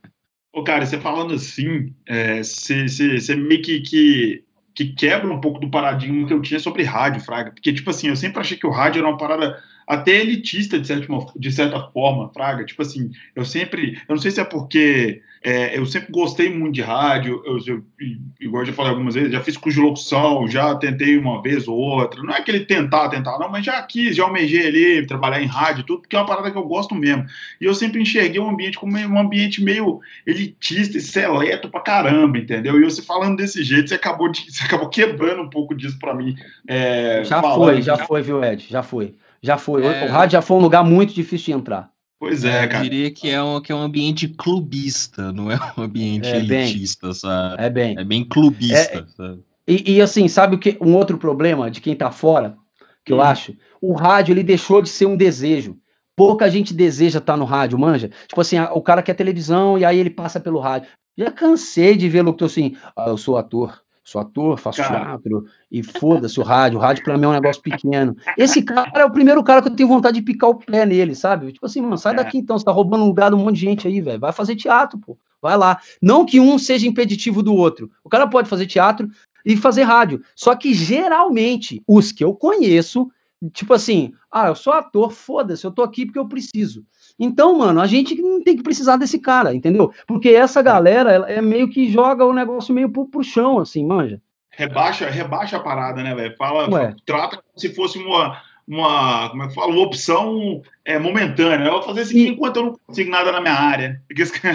e, outro dia eu vi uma entrevista do Oliveto, cara, que eu achei. O Oliveto, eu acho, sou fã dele, achei ele foda. E ele, e ele deu uma. Ele falou uma frase assim, cara. Sabe quando você pensa um negócio, mas você não conseguiu encontrar as palavras para formar aquela frase? É só um pensamento, assim. Você fala assim, ah, é mesmo, é isso, mas você não consegue, se alguém perguntar, você fala, ah, nunca pensei a respeito. O Oliveto, ele falou um negócio do tipo assim, que eu nem lembro também que ele falou, foi tipo isso, ele falou assim, mano, hoje, porque na, na locução publicitária, existe uma tara hoje em dia para o cara não ser locutor. Então eles procuram um locutor que não seja, ó que loucura, eles procuram um locutor que não seja locutor. O que, que é esse cara? É o cara que fala assim: a Vivo tem ofertas imperdíveis para você nesse mês de março. É, o cara que fala meio conversando assim, despretensioso. acabei, acordei e tô falando da Vivo aqui, meio que isso. E isso tem deixado os caras que são atores e locutores e tal, putos na vida. E aí, eu acho que foi o Marcelo Taz que fez essa entrevista com o Oliveto, naquele programa lá do Taz lá. É, e aí o Oliveto falou assim, mano, é uma loucura total, um desbunde, porque o cara procura um, um, um cara que edita que edita que não seja editor, um cara que seja um, que, que faça locução, mas não é locutor, um ator que não seja ator, e fica um negócio horroroso, sacou, velho? Uma coisa é o cara que seja locutor e consiga chegar num negócio menos formal, é, é mais natural. Outra coisa é pegar um cara qualquer que não é locutor para falar como locutor. Isso não, não vai chegar, mano. É tipo você pegar um médico para fingir que é médico, entende? Só que o cara morre. Mas isso rola para todo lado. Não, não tem uma tara agora, uma pira da galera de fazer coisa artesanal. O cara sabe fazer o negócio direitinho, mas faz tudo é, batata rústica, é, hambúrguer artesanal rústico, não sei o que. Faz um negócio meio, meio jogadão, meio tocadão para parecer que, que, que, foi feito em casa. Raiz, né? É o é, raiz. É, né? raiz, né? Porque, não, tem que fazer uma porção de é, batata mas... 15 conto, a batata rústica é 35, mas parece que é rústica, entendeu? Foi feito de qualquer jeito. Então, é, é, é, é essa ideia de, de, de, de, coisa natural, entre aspas, né? De coisa é, cotidiana que o pessoal quer passar, que fica mais artificial ainda. Né? Eu vejo muito problema nisso, cara, porque a, essa galera não tem a paixão, paixão não é, é o combustível às vezes o cara é bom sem ser apaixonado e tá bom, mas geralmente não é, e o cara não tem tanto compromisso. Mano, vou citar um exemplo aqui. Belo Horizonte. A 98, antigamente, era o lugar mais difícil do mundo para você entrar. Era muito difícil, porque só tinha locutor pica lá, era só nego bom pra caramba, era foda de entrar. Tanto é que quando eu vim para Belo Horizonte, eu levei meu piloto na, na 98, há muito tempo atrás, 2000 e, sei lá, 2000. E, e mano, você acha que os caras nem ouviram, os caras jogaram no lixo e não tinha nem ido embora ainda. Tipo assim, foda-se, mano. Vai lá na Jovem Pan lá, mano. Seu lugar é na Jovem Pan. O cara falou assim para mim. É, Jovem Pan que faz esses negócios aí que você faz. O cara falou assim. E hoje em dia, na 98, você vai ver locutor lá, tem três caras, velho. É. Não tem mais. E, e a seleção lá, é, não desmerecendo, é um. E isso, o Rodrigo, que é o dono, ele fala abertamente. A seleção lá é procurar gente que não seja viciado. Só que entre isso tem mil coisas, entende, velho? Uhum, é. Tipo assim, entre o cara que não é o locutor antigo, tem 200 mil possibilidades, entendeu? Esse cara, então só porque o cara não é locutor, ele é bom? Nem fudendo que é, entendeu? Não faz nem sentido você pensar desse jeito, se for parar pra pensar. Como é que você sabe, vai saber se o cara é bom ou se o cara nunca testou aquilo que ele até se propõe a fazer? Né? Ele é pode até, ele pode até, velho, pensar assim, é legítimo que, que os caras pensem. E é uma prática comum. Eu outro dia estava ouvindo 89 de Goiânia, esse fim de semana agora. Uhum. E eu estava ouvindo um locutor lá, que nunca foi locutor na vida dele. Eu conheço. Ele sempre foi produtor e está fazendo locução. Porque agora está descolado fazer. Então, o, ele, ele, ele tem uma comunicação mais ou menos, bem mais ou menos. É, mas assim, eu, eu que já fiz locução, ouvir aquilo é um ultraje. entende? Eu tô falando sério, e não é porque eu tenho vontade de ir pra lá, não. Nunca tive vontade de morar em Goiânia, sabe, cara? Assim, é, eu tô falando pelo veículo mesmo, sabe, mano? Tipo assim, falando, não, velho, aposto que tem um monte de locutor bom lá em Goiânia, querendo fazer a parada. E o cara assim, não é? Então, pô, é, é, agora, é, porra, isso não é locução, cara. Você tá falando aí, mano, como você fala com o seu gato em casa, entendeu, velho? E aí, de repente, isso ficou legal, ficou bom. Não é bom, velho. Ah, me desculpar, isso não é bom, cara. Só que eu não vou, como é que eu vou discutir com o dono do negócio? Não tem jeito, né, cara? Faz aí. Ouça o que eu digo. Cara, é, eu queria voltar um pouquinho. Você falou rapidamente no, no, no, início. Eu queria voltar um pouquinho, que é uma coisa que me intriga bastante também. Você falou da 98. Eu vou aproveitar esse gancho. Cara, rádio que fala muito. É, qual que é a da, a da rádio que fala muito. Porque, por exemplo, 89, vamos usar 89 São Paulo como exemplo, porque é uma rádio que eu ouço mais e eu não tenho tanta vivência de rádio igual você tem, enfim, de, de, de audição. Eu vou usar esse exemplo que eu acho bom. A 89 tem alguns programas que falam e que tocam música, assim, de uma maneira que eu considero equilibrada. Você tem o Dois da Tarde, que tem dois apresentadores. Você tem o show do Tatola, que eu gosto pra caramba. Você tem, enfim, tem uma série de programas. Aí você tem o, o programa do Zé Luiz, que fala muito, toca menos música, enfim, mas é bem equilibrado o nível de, de, de música em relação ao que fala. Agora, 98 não. 98 é uma rádio que fala, não sei a porcentagem, mas é muito mais do que toca música, né? Toca música, uma parcela muito pequena da programação. Qual que é, cara, dessa, dessa onda? Rádio Talk sempre existiu. Né? É, você vê que a Itatiaia aqui em Belo Horizonte existe desde que o rádio é rádio, né? E várias outras rádios já, já eram assim, outras rádios em outros lugares e tal. Mas isso se modificou de um tempo para cá. Eles fizeram o que a gente chama de cross, né? Que eles misturaram dois formatos, ou três, ou mais, que é um formato de rádio mais falada com o musical. Então, de, um, de certa maneira, quando isso é feito de maneira equilibrada, como é na 89, não me desagrada. Eu consigo ouvir 89 tranquilamente. Tem aquele jornal de manhã lá que é bom, que eu acho legal, que é o Jornal 89. Aí depois tem o Zé, que, que historicamente no do Balacobaco fala, sempre falou mais mesmo. Então é histórico isso do Zé, que é para fazer aquele negócio do morning show.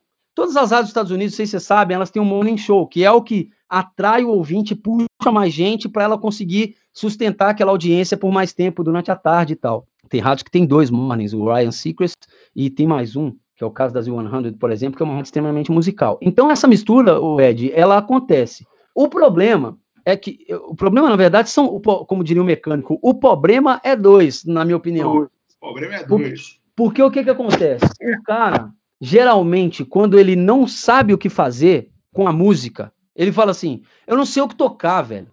Ele fala assim: vamos falar que é melhor. Aí ele vai buscando um monte de personalidade e tal. Isso tem um problema nisso. Me lembre depois, eu vou falar um dos problemas que a gente tem nisso aí. Que é um problema solucionável, mas é um problema de começo, de início. E tem uma, uma outra coisa que vem junto com esse negócio que você esqueceu de citar, que é a parada que os caras acham que a grande sacada do rádio é uma tela. Que é um negócio que eu reprovo pra cacete, assim, velho. É, total. O cara que acha que a grande sacada do rádio é uma tela, ele deveria investir em TV.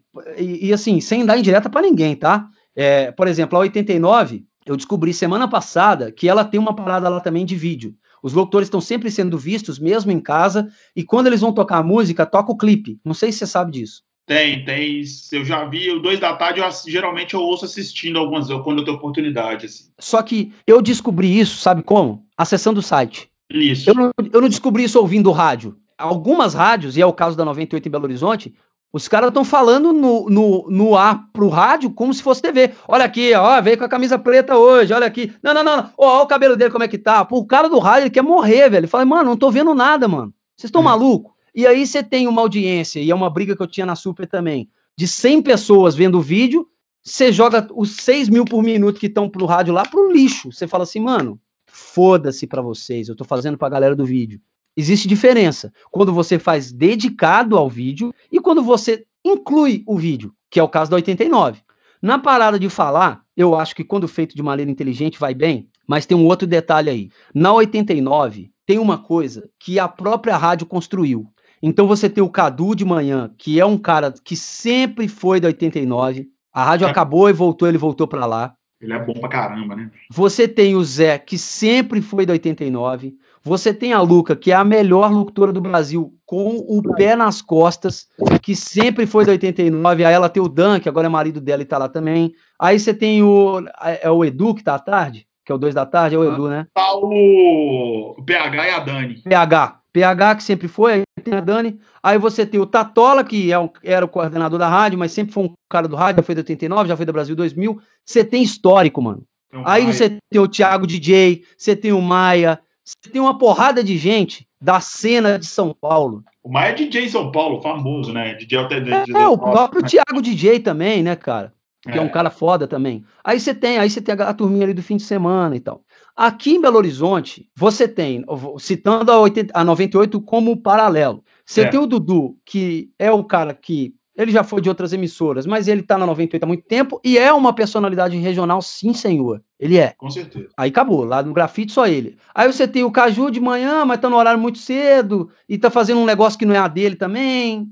O Caju é humorista, velho. Caju não é apresentador, ele é humorista ali, ele tá apresentando. Aí você tem o Gilbert, que era um cara da, da, da locução musical e que foi para um programa e que tem o mesmo respaldo, na minha opinião, que os caras do 89 têm, porque ele tá, é tão bom quanto, ele tá no rádio há tanto tempo quanto, mas o resto ali tá lá, fez um negócio de humor, mas não são pessoas da rádio, entende o que eu tô falando, cara? O Marquinhos, o Marquinhos é, não, cara? O Mar... São, sim, o Guilherme também, mas eles são humoristas, velho. Ele, é. Os programas do 89, tirando o do Zé, e, o, e aí o, o paralelo que eu faço com o do Zé é o Dudu com o grafite. Sim, é, sim. Ele, ele, ele, é o único programa de humor na rádio, o resto não é humor. A galera tá ali falando coisas que eles já falavam quando a rádio era musical. E aí você tem na 98 um deslocamento de função, que é latente, tem um, um, terceiro problema que eu vou falar, mas antes eu vou recorrer, voltar no primeiro aqui que eu ia dizer. Em São Paulo, para você manter uma rádio daquela, você tem um faturamento absurdo. Você tá na primeira praça comercial do Brasil, velho. Você vende pra caralho, você tá numa rádio que é posicionada como rádio rock, então ela fatura como rádio rock e tal. A 98, se você perguntar para um ouvinte comum, não vamos perguntar para quem ouve a 98 não, porque aí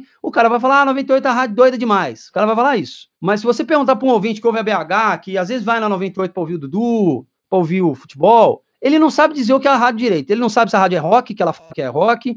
Ele não sabe se é uma rádio de inovação, de notícia, porque tem um monte de programa de notícia, ou de futebol, porque agora tem futebol pra caramba na rádio também. Então, a rádio ela fica no meio de um monte de coisa e ela não consegue se declarar como uma coisa só. Isso é a minha visão de radialista, isso não é gosto, não. E eu tinha uhum. essa mesma opinião quando eu estava lá. E eu falava isso lá. Então eu tenho liberdade de falar isso aqui fora, sem problema nenhum. Então, ela tem um terceiro problema agora, que é o investimento. Enquanto a Jovem Pan é a rádio que está na frente dela e tem dois locutores, a 98 deve ter 20 apresentadores. Véio. Só no grafite tem cinco. No futebol tem mais sete. No central tem três. De manhã, seis horas da manhã, tem dois. No, na jornada esportiva tem dez para cada time. Bicho, é uma estrutura caríssima para uma rádio que está em oitavo. E isso, velho, é intrigante. Isso não entra na minha cabeça, entendeu, velho? Tipo assim, é muito tesão de fazer, entendeu? Tipo assim, eu quero fazer esta rádio. Foda-se. Uhum. Mas, tipo assim.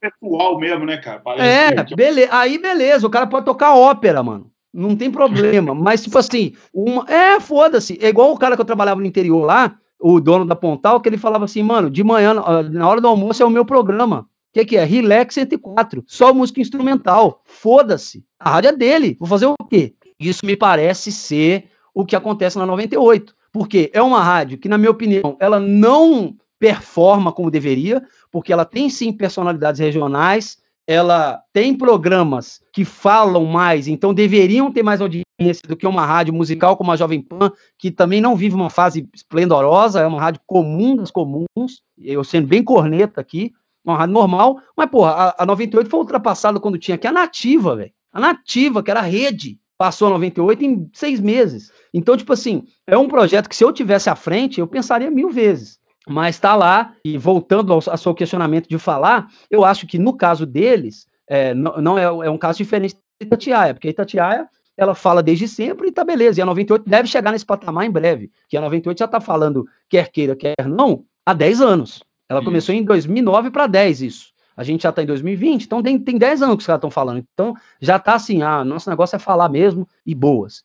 Só que eu acho que ele. O icone ali, né, cara? Começou, acho que foi. Eu, eu, é, mas foi na época, zangou mesmo na época que eu saí de lá. Na época eu tava na Mix, que eles declararam mesmo que era talk, e a rádio bombou na época, foi um puta sucesso, que eles conseguiram virar um monte de coisa. Aquela paródia do Afogo Ganso, e aí deu uma explodida, mas depois ela foi meio que caindo num lugar, assim, que é dela. Ela tá sempre ali com 40 mil ouvintes, cara. Nunca passa disso e nunca cai muito disso. Se esse número faz o cara vender pra caramba, velho, segue o fluxo, cancela o Ibope e vai viver em oitavo. Agora, eu não consigo ver isso ser sustentável. Sendo bem é, direto e, e assim, é, catastrófico. Esse projeto é um projeto que morre junto com o dono.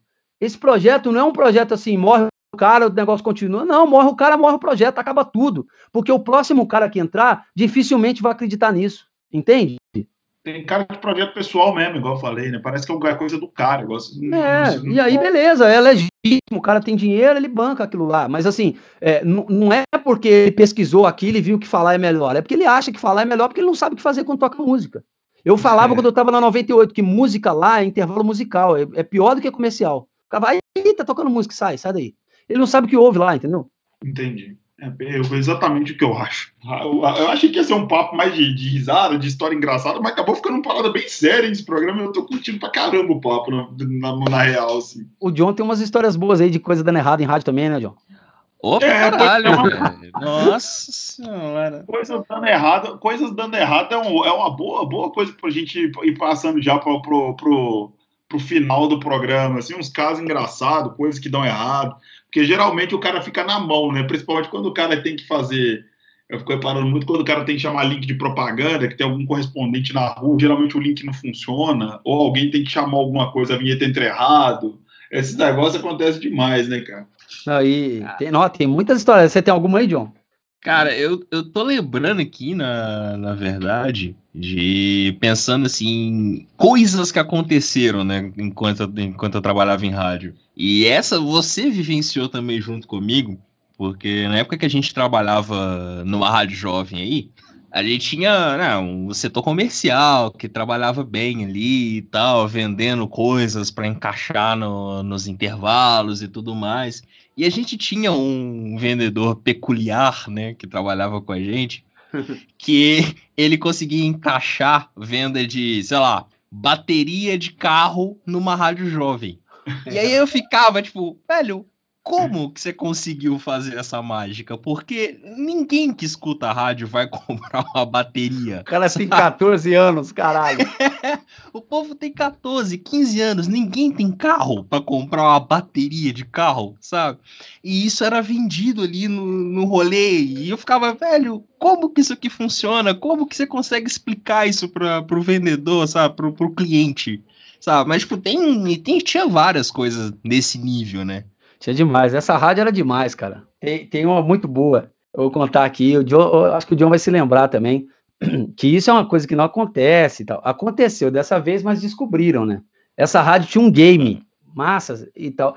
E, e tinha, era, era, era, assim, o prêmio, saía um prêmio é, no dia, e eu acho que tinha um prêmio mensal também, que era um maior, um prêmio maior e tal. Não lembro agora. Mas, enfim, era um game de perguntas é, e respostas. Era, era um game de perguntas e respostas e tal. E aí, mano, o locutor da noite tinha lá para sair no horário dele, um, eu, eu, lembro que era um PlayStation, velho. O cara podia faturar um PlayStation. O que que o locutor, o locutor tava na pindaíba e tal, ele falou assim, mano, pensou com ele, né? Vou ligar para minha esposa e vou passar as respostas para ela. Ela vai faturar essa parada, ela não é casada comigo e tal, é, a gente só é juntado aqui, não tem meu sobrenome nem nada. E foda-se, ela vem aí, busca esse negócio, a gente vende esse trem aí, faz um churras, né? Aí, velho, ele foi, ligou pra ela, porra, amor, aqui e tal, vamos lá, e vou te passar as respostas aqui. Não, mas trem vai dar certo, vai, vai, vai, porra. Eu vou te passar as respostas aqui, anota aí, ó. Aí, sei lá, mano, ele foi passando pra ela assim, as, as, as respostas. Anota a primeira aí, anota a primeira, Silvio Santos, Silvio Santos. A Silvio Santos é, Silvio Santos. A segunda, Flamengo. A terceira, Avro Lavigne, exemplo. Aí, beleza, eu vou te ligar aí, ó, nove e meia, aí você conversa comigo como se nada e, e foda-se. Aí eu vou te, aí, na hora que eu for fazendo as perguntas, você vai, você vai respondendo aí, é, essas que eu te passei, beleza? Beleza. Aí o locutor, beleza, falou, desligou e tal, tranquilo, sozinho à noite lá, ligou para a esposa dele no ar e, muito bem, está começando aqui, sua cabeça está prêmios e tal, vamos falar com ela, alô, quem tá aí? Oi, a Cibele, Cibele de onde? Tava, falou do lugar que tava. Então, muito bem, já sabe como é que funciona aqui, né? Explicou tudo como se fosse qualquer um, né? Qualquer ouvinte. Aí, na hora que ele, na hora que ele foi começar, mano, ele ficou meio nervoso, né, cara? Ele ficou, puta que pariu. Aí ficou meio nervoso e começou, e errou a ordem das perguntas, mano. Aí ele falou assim: muito bem, então qual time do Rio de Janeiro tem como mascote o urubu? Tempo, a menina, Silvio Santos. Aí qual é o nome do dono do canal do SBT? Avril Lavigne. E ele não percebeu, velho. Que tava invertido, tava nervoso e tal. Ganhou! Ei, muito bem, parabéns, ganhou o PlayStation e tal, tal, tal. Aí ficou, ele não notou, velho, continuou sem notar. Aí, ao vivo, e, e, boas, ao vivo, tranquilo. Aí ele foi buscar o prêmio no outro dia, a galera falou assim: mas aqui, peraí, esse negócio tá meio errado, velho, porque ela respondeu tudo errado. Aí a galera começou a desconfiar, deu uma apertada no caboclo, ele falou: ah, eu vou ter que contar e tal, que eu liguei para minha esposa, passei as respostas para ela e tal, aí teve que devolver o, play, o Polystation, né, que a rádio tava dando, né, velho? O Polystation. e era Poly mesmo ou era Play? Calma? Não, era Playstation, era Playstation, era cara, que, que tava dando, mas porra, velho. Que mico. Aí mandaram ele embora depois. Ele ficou um tempinho na rádio ainda, mas não chupou laranja lá no Réveillon, não. Mandaram ele embora rapidinho também puta merda, né, meu, cara? Foda, vai fazer o trem, faz direito. Cara, entrevistas, entrevistas. Você, você, você como, como, como locutor e apresentador, você deve ter feito bastante entrevistas. Tem, tem uma galera chata mesmo, tem aquela galera, uma galera que, que, que, que veio para dar entrevista e fica cheio de mimimizinho e tal. Você passou raiva com entrevista, já, já, já fizeram você passar vergonha no ar. Como é que funciona esse negócio? Ô, cara, eu, eu, eu dei bastante sorte com entrevista. Entrevista ruim é aquela que você vai no lugar que o cara tá. Essa entrevista é uma merda, velho. Geralmente, sabe? Você vai no hotel do cara, igual ia no interior, vai, ah, exposição agropecuária, você entra lá, ninguém quer. Tem uma vez que eu entrevistei o Chorão, mano. O Chorão queria me matar, velho. Ele não queria falar comigo nem a pau. Eu tirei uma foto, eu tenho essa foto com ele em algum lugar. O cara tava com uma cara de bunda, assim, velho. Não queria falar comigo nem a pau, velho. Tipo assim. Vou acordar o cara no hotel, pô. Foda. Não, a gente foi no, no show mesmo. Só que aí o Champignon e o Marcão tava muito gente boa. Não, sei o que, os caras bateram uma papo, conversaram comigo no telefone antes. Uma gente boa. Mas o Chorão tava podre, assim, não queria falar nem a pau. E, mas beleza. Eu, eu, entrevistei uma entrevista massa que eu fiz, foi a primeira que eu fiz, assim, foi com o Zezé de Camargo, cara. E eu tinha, sei lá, uns 14 anos, assim, e eu tava muito nervoso, uma tremedeira, velho. Mas mal pra caralho, assim, tremendo pra caramba. Aí o Zezé notou, o segurança tava me puxando assim, e eu não conseguia entrevistar o cara, velho. Assim, uhum. nervoso, perdendo as perguntas, assim, e caralho, fudeu tudo. Aí o Zezé, velho, tipo assim, chegou no segurança, segurança me puxando assim, o Zezé falou assim: Ô oh, bicho, pô, que pressa é essa aí, mano? Deixa o cara, deixa o cara, deixa o cara. Aí tirou os outros caras que tinham feito entrevista já. Ele me levou lá no camarim, lá com o Luciano, lá dentro, lá, velho. Pega uma fruta aí, pô. Não, vamos tomar um negócio aqui, vamos tomar um negócio aqui. E boas e tal, tranquilo. É, me deixou tranquilão, velho. Deu uma entrevista assim, massa. Ele conversou comigo antes. Pô, primeira entrevista, primeira entrevista. Pô, começou comigo, velho, tal. Pô, que do caralho. Não, fica tranquilo, você vai conversar comigo, velho. Conversar. Conversar, bater papo, mesmo jeito que você tá falando aqui e tal. E foi uma entrevista bem massa, assim, cara. Ele é, foi bem bacana comigo, assim. Foi a primeira entrevista que eu fiz, assim. E desde então, cara, eu acho o Zezé mó legal, assim, mó gente fina. E o Leonardo também tem uma história legal de uma exposição também que eu fui entrevistar o Leonardo, né, cara? E tinha umas bebidas lá, o Leonardo mó correndo, assim, sabe, cara? E isso eu já tava mais velho um pouquinho, exposição lá Itabira. Aí eu fui entrevistar. O... Eu posso falar palavrão ou não? Como é que é o trem? Você censura, você coloca, coloca um pouquinho no lugar pode, aí, viu, John? É, aí o, o, Leonardo assim, não, não, vem cá, vem cá, vem cá, vem cá.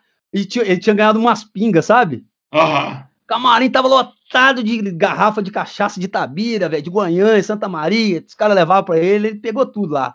Aí tinha umas garrafas meio abertas assim na, em cima da mesa. Ele falou comigo assim: Eu vou, eu vou, vou falar com você, mas me ajuda a acabar com essas bucetas aqui. Foi que é isso? Me deu umas três garrafas de pinga, velho. Os caras são muito doidos. E uma entrevista, mais ou menos assim, que eu fiz, que foi a última que eu fiz, eu acho, foi com o Amado Batista, só sertanejo, né? Ele tava me perseguindo pra caramba na entrevista, assim, velho.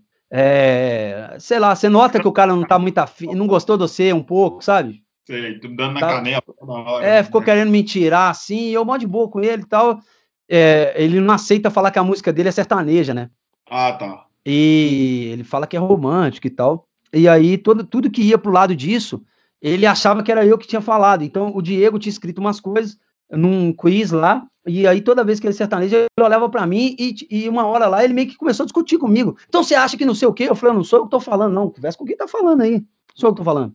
Não ficou climão no ar assim, porque eu levei meio na brincadeira, assim. Mas o, o, o ouvinte notou, saca? O, o, ouvinte teve, assim, a gente viu no WhatsApp, no Twitter depois, a galera assim, pô, esse cara tá mal-humorado com você aí e tal. Ele não, não, gostou muito de mim, não. E deixa eu ver, acho que só assim, fiz uns entrevistas massa, assim, entrevistas engraçadas, já fiz algumas. Internacional, cara?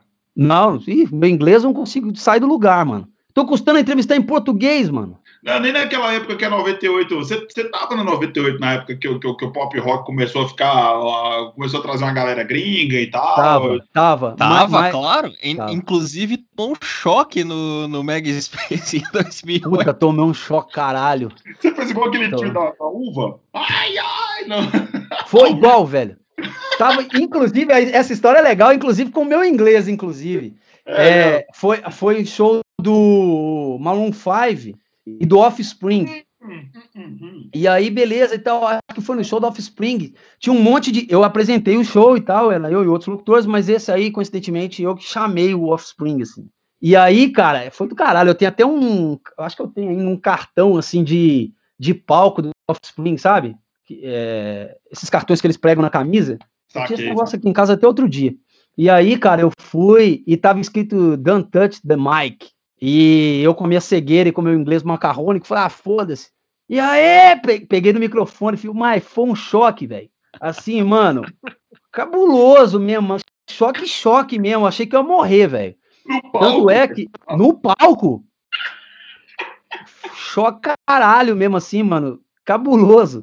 E aí eu terminei de apresentar assim, é nós e tal, e meio que chamei assim, e passei mal pra caramba, comecei a vomitar depois. Não, foi horrível, cara. Eu achei que eu ia morrer esse dia por causa do choque do, do show do Offspring. Ah, se eu me lembro bem, o show do Maroon 5, inclusive, foi no mesmo dia.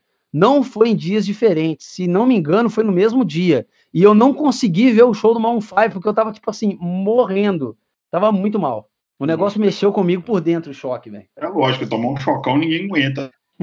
Quantos anos de rádio, Gleison? Sem, sem querer queimar seu filme aí, falar que você é velho pra caramba. Ah, faz as contas, eu entrei com 12, eu tô com 36. 24 anos, 24 anos de rádio. Isso. É rádio demais, nossa senhora. É, velho, tem umas histórias aí. E eu vou contar duas histórias rápidas aqui pra gente encerrar, pra descontrair, né? Porque a gente falou de coisa séria.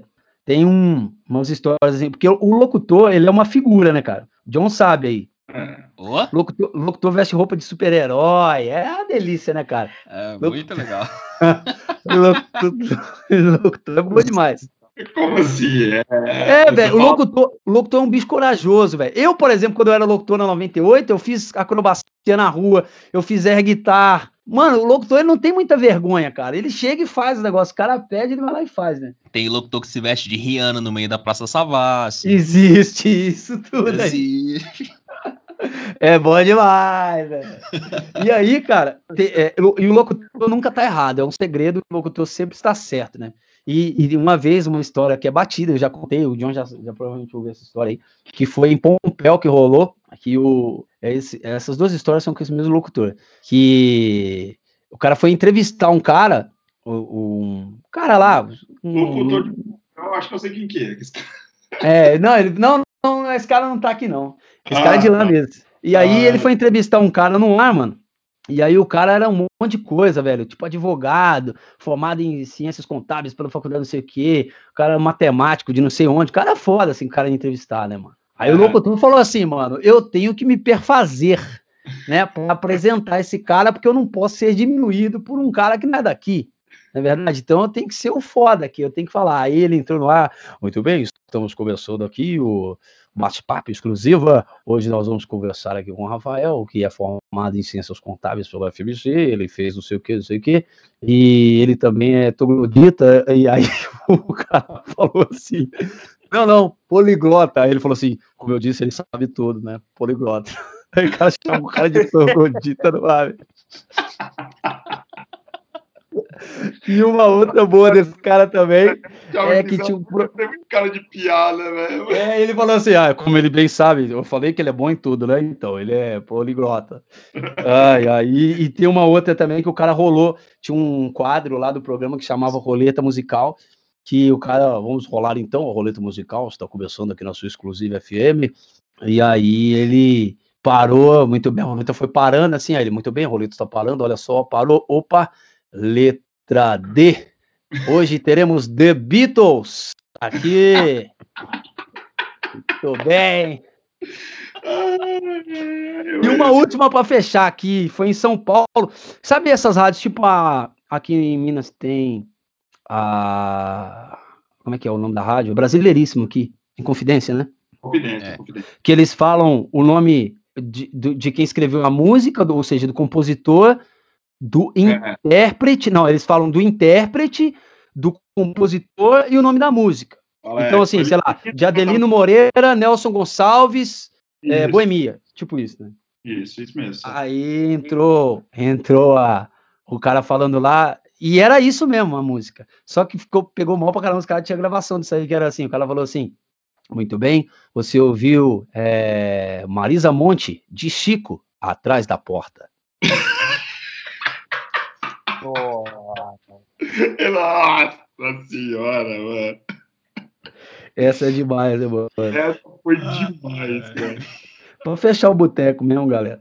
Pra fechar o boteco. Cara, é, eu confesso que as histórias são legais, mas eu, eu, eu curti pra caramba o papo sério. Eu achei é, é- é legal ver um cara é, sem rasgação de seda, ver um cara que tem propriedade, um cara que tem conhecimento falando de um assunto que, é, que, é- que a gente gosta e, sei lá, elucidando muita coisa aí. Achei muito foda. De verdade, assim. Eu queria. Vocês têm mais alguma coisa? Todas galera? as participações. Não, só falar de todas as participações do Gleison, pra mim essa foi a disparada que eu mais curti, velho. Achei foda. Aí falou que as outras foi ruim, velho. Que aí. Não, não, não. Normal, né?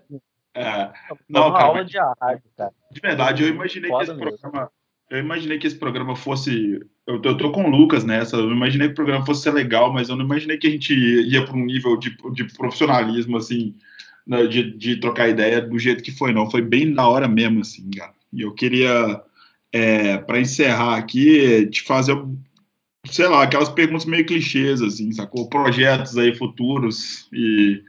é, O que, que você acha de- de- de do futuro do rádio para daqui a um tempo, sei lá, daqui a uns cinco anos? Você acha que tem muito para onde mudar ainda? Vai evoluir muita coisa? Você acha que já está mais ou menos encaminhado o, o que, que o rádio se tornou nessa época, nessa era de streaming, de internet, enfim, essa coisa toda? E se quem tem projetos para entrar no rádio ainda está errado, ou você acha que tem, que tem caminho lá dentro ainda? Eu vejo que os serviços de streaming, na verdade, eles ajudam muito o rádio, porque antigamente você tinha uma concorrência eh, regional, hoje em dia você pode falar para o mundo inteiro. Resta você fazer uma rádio boa para ser ouvida no mundo inteiro. Relevância para isso, entende? E quando eu É. falo streaming, só para só pra elucidar para quem está ouvindo, eu não estou dizendo o Spotify, né, plataformas, não, eu estou dizendo o streaming da rádio mesmo, o aplicativo da rádio, essa coisa toda. Sim. E, É, e o, o próprio, e, e os próprios serviços musicais de streaming também, eles ajudam a rádio, eles pressionam um pouco, sabe? Eles exigem, exigem um pouco mais, assim. E eles ajudam a virar faixas que talvez não virariam só no rádio, sabe? Então, e, e eles também precisam do rádio, porque às vezes músicas viram lá e o cara procura lá depois. Eu acho que eles se complementam, mais do que se rivalizam. Eu vejo um futuro brilhante para o rádio, infelizmente, não tão brilhante assim pela mão de obra, porque eu não posso ser a última geração do rádio, entende? Eu tenho que ver gente que é mais nova do que eu querendo entrar. É, e acho que isso é o nosso papel mesmo. É por isso que eu faço coisa no Instagram, posto dica, gosto de conversar com a galera sobre isso. Tem um grupo aqui de produção, de nego produtor do Brasil inteiro, que eu gosto de ficar postando coisa lá. Porque eu acho que é nosso papel, assim, encurtar essa distância. Não ser isso que você pensa que é. Um negócio tão difícil de entrar que todo mundo desanima antes, sabe? Aham. E, e acho, inclusive, que esse- essas coisas, assim como o podcast de vocês, esse tipo de iniciativa, eles abrem um leque que parece que está fechado no rádio, mas não está. Produtos bons oferecidos no rádio, eles têm muito espaço. A única dificuldade que tem é de você conseguir comprovar isso. De você conseguir mostrar até para o cara com uma primeira vez, onde você cerca esse dono, onde ele vive, né? onde esse cara vai, que horas ele vai ouvir, porque o rádio ainda tem um glamour que é falso em muitos casos, que o cara não, não te dá moral, não te ouve. Existe uma péssima prática no Brasil do é, quando o cara não te responde é não por enquanto. Então, eu não gosto disso. É, não ainda, né? O cara não te respondeu é não ainda. Porque seja, ele já te, já te respondeu não te respondendo. Isso não existe, né? É, então, acho que essa é a grande barreira de entrar. É conseguir falar com o cara. Porque depois que você fala, as rádios também têm necessidade de bons produtos. Não todas, porque as, as- algumas são muito musicais mesmo, então não precisa de nada ali. O cara precisa de uma boa curadoria musical dentro do que eles propõem fazer e acabou. Mas é, em outras rádios, que é um formato que está crescendo muito aqui no Brasil, que é esse formato jovem adulto, adulto contemporâneo aí, e rádios principalmente desse formato que a gente gosta mais, que é um negócio mais puxado um pouco para o rock e tal, por mais que as rádios tenham essa, essa, esse playlist mais envelhecido, eu acho que a gente vai ter mais espaços. Eu não tenho, eu, eu particularmente não tenho nenhum projeto no momento, assim. Estou tocando as minhas coisas, é, é, as minhas produções, dia a dia mesmo, já tem muito trabalho diário, então eu, eu não estou conseguindo construir coisas a médio e longo prazo, por enquanto, mas sempre vai ficar uma vontade de fazer uma cooperação mais evidente, assim, no ar ou, ou no microfone mesmo, que seja, ali diretamente, em projetos que eu não tenho aqui na rádio todo dia, sei lá, alguma coisa assim, mas é, às vezes dá, dá, uma vontade de extravasar, de mostrar o que você está fazendo para mais gente, sabe? Mas como eu saí agora, essa vontade passa rápido. Mas eu, eu vejo um futuro bom para o rádio, um futuro legal, assim, de evolução, de aprendizado. Essa pandemia mostrou que o rádio, ele mostrou para pessoas que não estão no rádio, o rádio é muito forte ainda. Porque a gente que trabalha no rádio, a gente sente isso através das pesquisas. Mas quando você teve esses números divulgados por causa de outros veículos divulgando, TV, o Netflix divulgou, é, a Amazon Prime divulgou, e o rádio lá em cima, isso meio que coroa um papo que era um papo meio nichado da galera do rádio, que falava assim, ah, o rádio nunca vai morrer. Então, eu acho que essa pandemia, de, de um monte de coisa ruim que ela trouxe, ela trouxe a notícia aos navegantes, às pessoas de fora, que o rádio é forte, entende? Então, acho que a gente tem um futuro bom aí. Show de bola, cara. Acho que não poderia encerrar de uma maneira mais positiva esse, esse, esse papo, a não ser com essas palavras. Ouça o que eu digo. Cara, é. Só pra, só pra fechar, já que a gente falou de, de futuro e tal, e tentando puxar coisas boas do rádio. É, o Lucas até perguntou sobre rádios que são bem produzidas aqui no Brasil, mas eu queria levar para um outro lado, aí é para o lado do gosto mesmo. Quais rádios que você gosta de ouvir atualmente? No Brasil, eu tenho ouvido duas rádios, a Nova Brasil e a 89. Não nessa ordem, eu tenho ouvido mais a 89 e a Nova Brasil. É, eu tenho ouvido muito 89 esses dias, de verdade. Hoje eu já ouvi, ontem eu ouvi também. Aí eu enjoo, aí muda um pouco, mas essas rádios são as que eu ouço aqui no Brasil mais, assim. Tem uma rádio pop legal que eu tenho feito também, que eu recomendo a galera de ouvir, quem gosta de música pop aí, que é a Magia, que é de Florianópolis, que a gente põe umas ideias muito alopradas no ar lá, tipo, é, ouça magia, porque você não tem como desligar o seu chefe. Tudo que a gente pensa de loucura tá lá. É, e eu acho que a gente vai ter outras rádios mais legais para ouvir aqui no Brasil. Mas nível mundo, John, vou tentar pegar uma de cada formato, ou assim, tentar dividir. É, rock, assim, eu sempre ouço muito a K-Rock, é uma rádio que eu gosto de ouvir, mas agora eles estão tocando muito é, esse New Alternative, que eu não gosto muito, e eu me sinto muito velho para dizer isso, porque eu nunca, nunca queria sair com essa frase da minha boca, sabe? Tipo assim, eu não gosto muito disso que estão fazendo agora, mas, mas de verdade eu não gosto mesmo, não consigo gostar. É, alguma coisa ou outra ali eu gosto, eu acho que tem uma banda chamada Day Glow que eu, que eu gostei, é, uma coisa ou outra, mas, mas assim, predominantemente o que toca na rádio de novo eu não curto, sabe? Uhum. E aí fica um negócio meio estranho. Aí eu gostei do Strokes novo, mas a maioria das coisas eu não curto muito. Mas assim, quando vai pro lado mais velho, eu gosto e eu gosto da plástica da rádio também. Mas tem uma rádio rock, velho, que eu vou indicar para vocês, chamada Maximum, que é uma rádio uh, de Moscou, até fui nessa rádio, que é uma rádio maluquete, assim, totalmente doida, mas a programação musical é bem legal, é meio 89, mais pesada um pouco, assim. Toca umas coisas meio loucas, assim, tipo Rammstein, mas é legal, assim, a rádio, eu acho a rádio bem massa. Rádio Pop, eu gosto da Mega Hits de Portugal, eu até me inspiro nela um pouco para fazer a Globo, é, eu gosto da Plástica, eles têm o mesmo pacote de vinhetas cantadas que a gente aqui, é, e aí eu gosto de rádios que, é, rádios pop, apesar de ter como inspiração Z100 e eu acho as rádios americanas, as rádios mais pop de lá, é, muito teen, sabe, John? Sim. Então, tipo assim, eles tocam muito Selena Gomes, é, esses Blackpink, sabe essas coisas? Não que sabe. eu não goste, mas eu prefiro ouvir as rádios europeias, a Capital, por exemplo, porque ela é uma rádio que ela, quando ela vai tocar esse tipo de coisa, ela prefere tocar ali um cigala, que é um negócio mais dense, sabe? é, uhum. a Black Hill, que tem uma pegada um pop mais rasgadinho, eu prefiro. Então, quando eu vou ouvir rádio pop, geralmente eu ouço a Capital, quando eu vou ouvir uma rádio Hot AC, eu ouço a Hot, que é do mesmo grupo, a BBC Radio One eu ouço é, sempre. Agora, um perfil de rádio que eu tenho ouvido demais, assim, são rádios que tocam tudo, assim. Tem a Jack FM, que é uma rádio famosa. Não sei se vocês conhecem a história da Jack, vocês conhecem? Não, não. Não. A história da Jack é um negócio muito inspirador, assim, para vocês, assim, principalmente que, que, trabalham com, com web, com coisas desse tipo, que é um cara, um canadense, montou uma rádio web chamada Jack FM, que ela tocava o que ele queria. Essa era a parada da rádio, é We Play What We Want, que era o slogan da rádio. É, aí tem We Play Everything e tal. E ela sempre teve uma plástica muito ousada, saca? Assim, sempre foi um negócio assim muito à frente do tempo. E ela foi comprada pela Interpol, que depois virou rádio.com.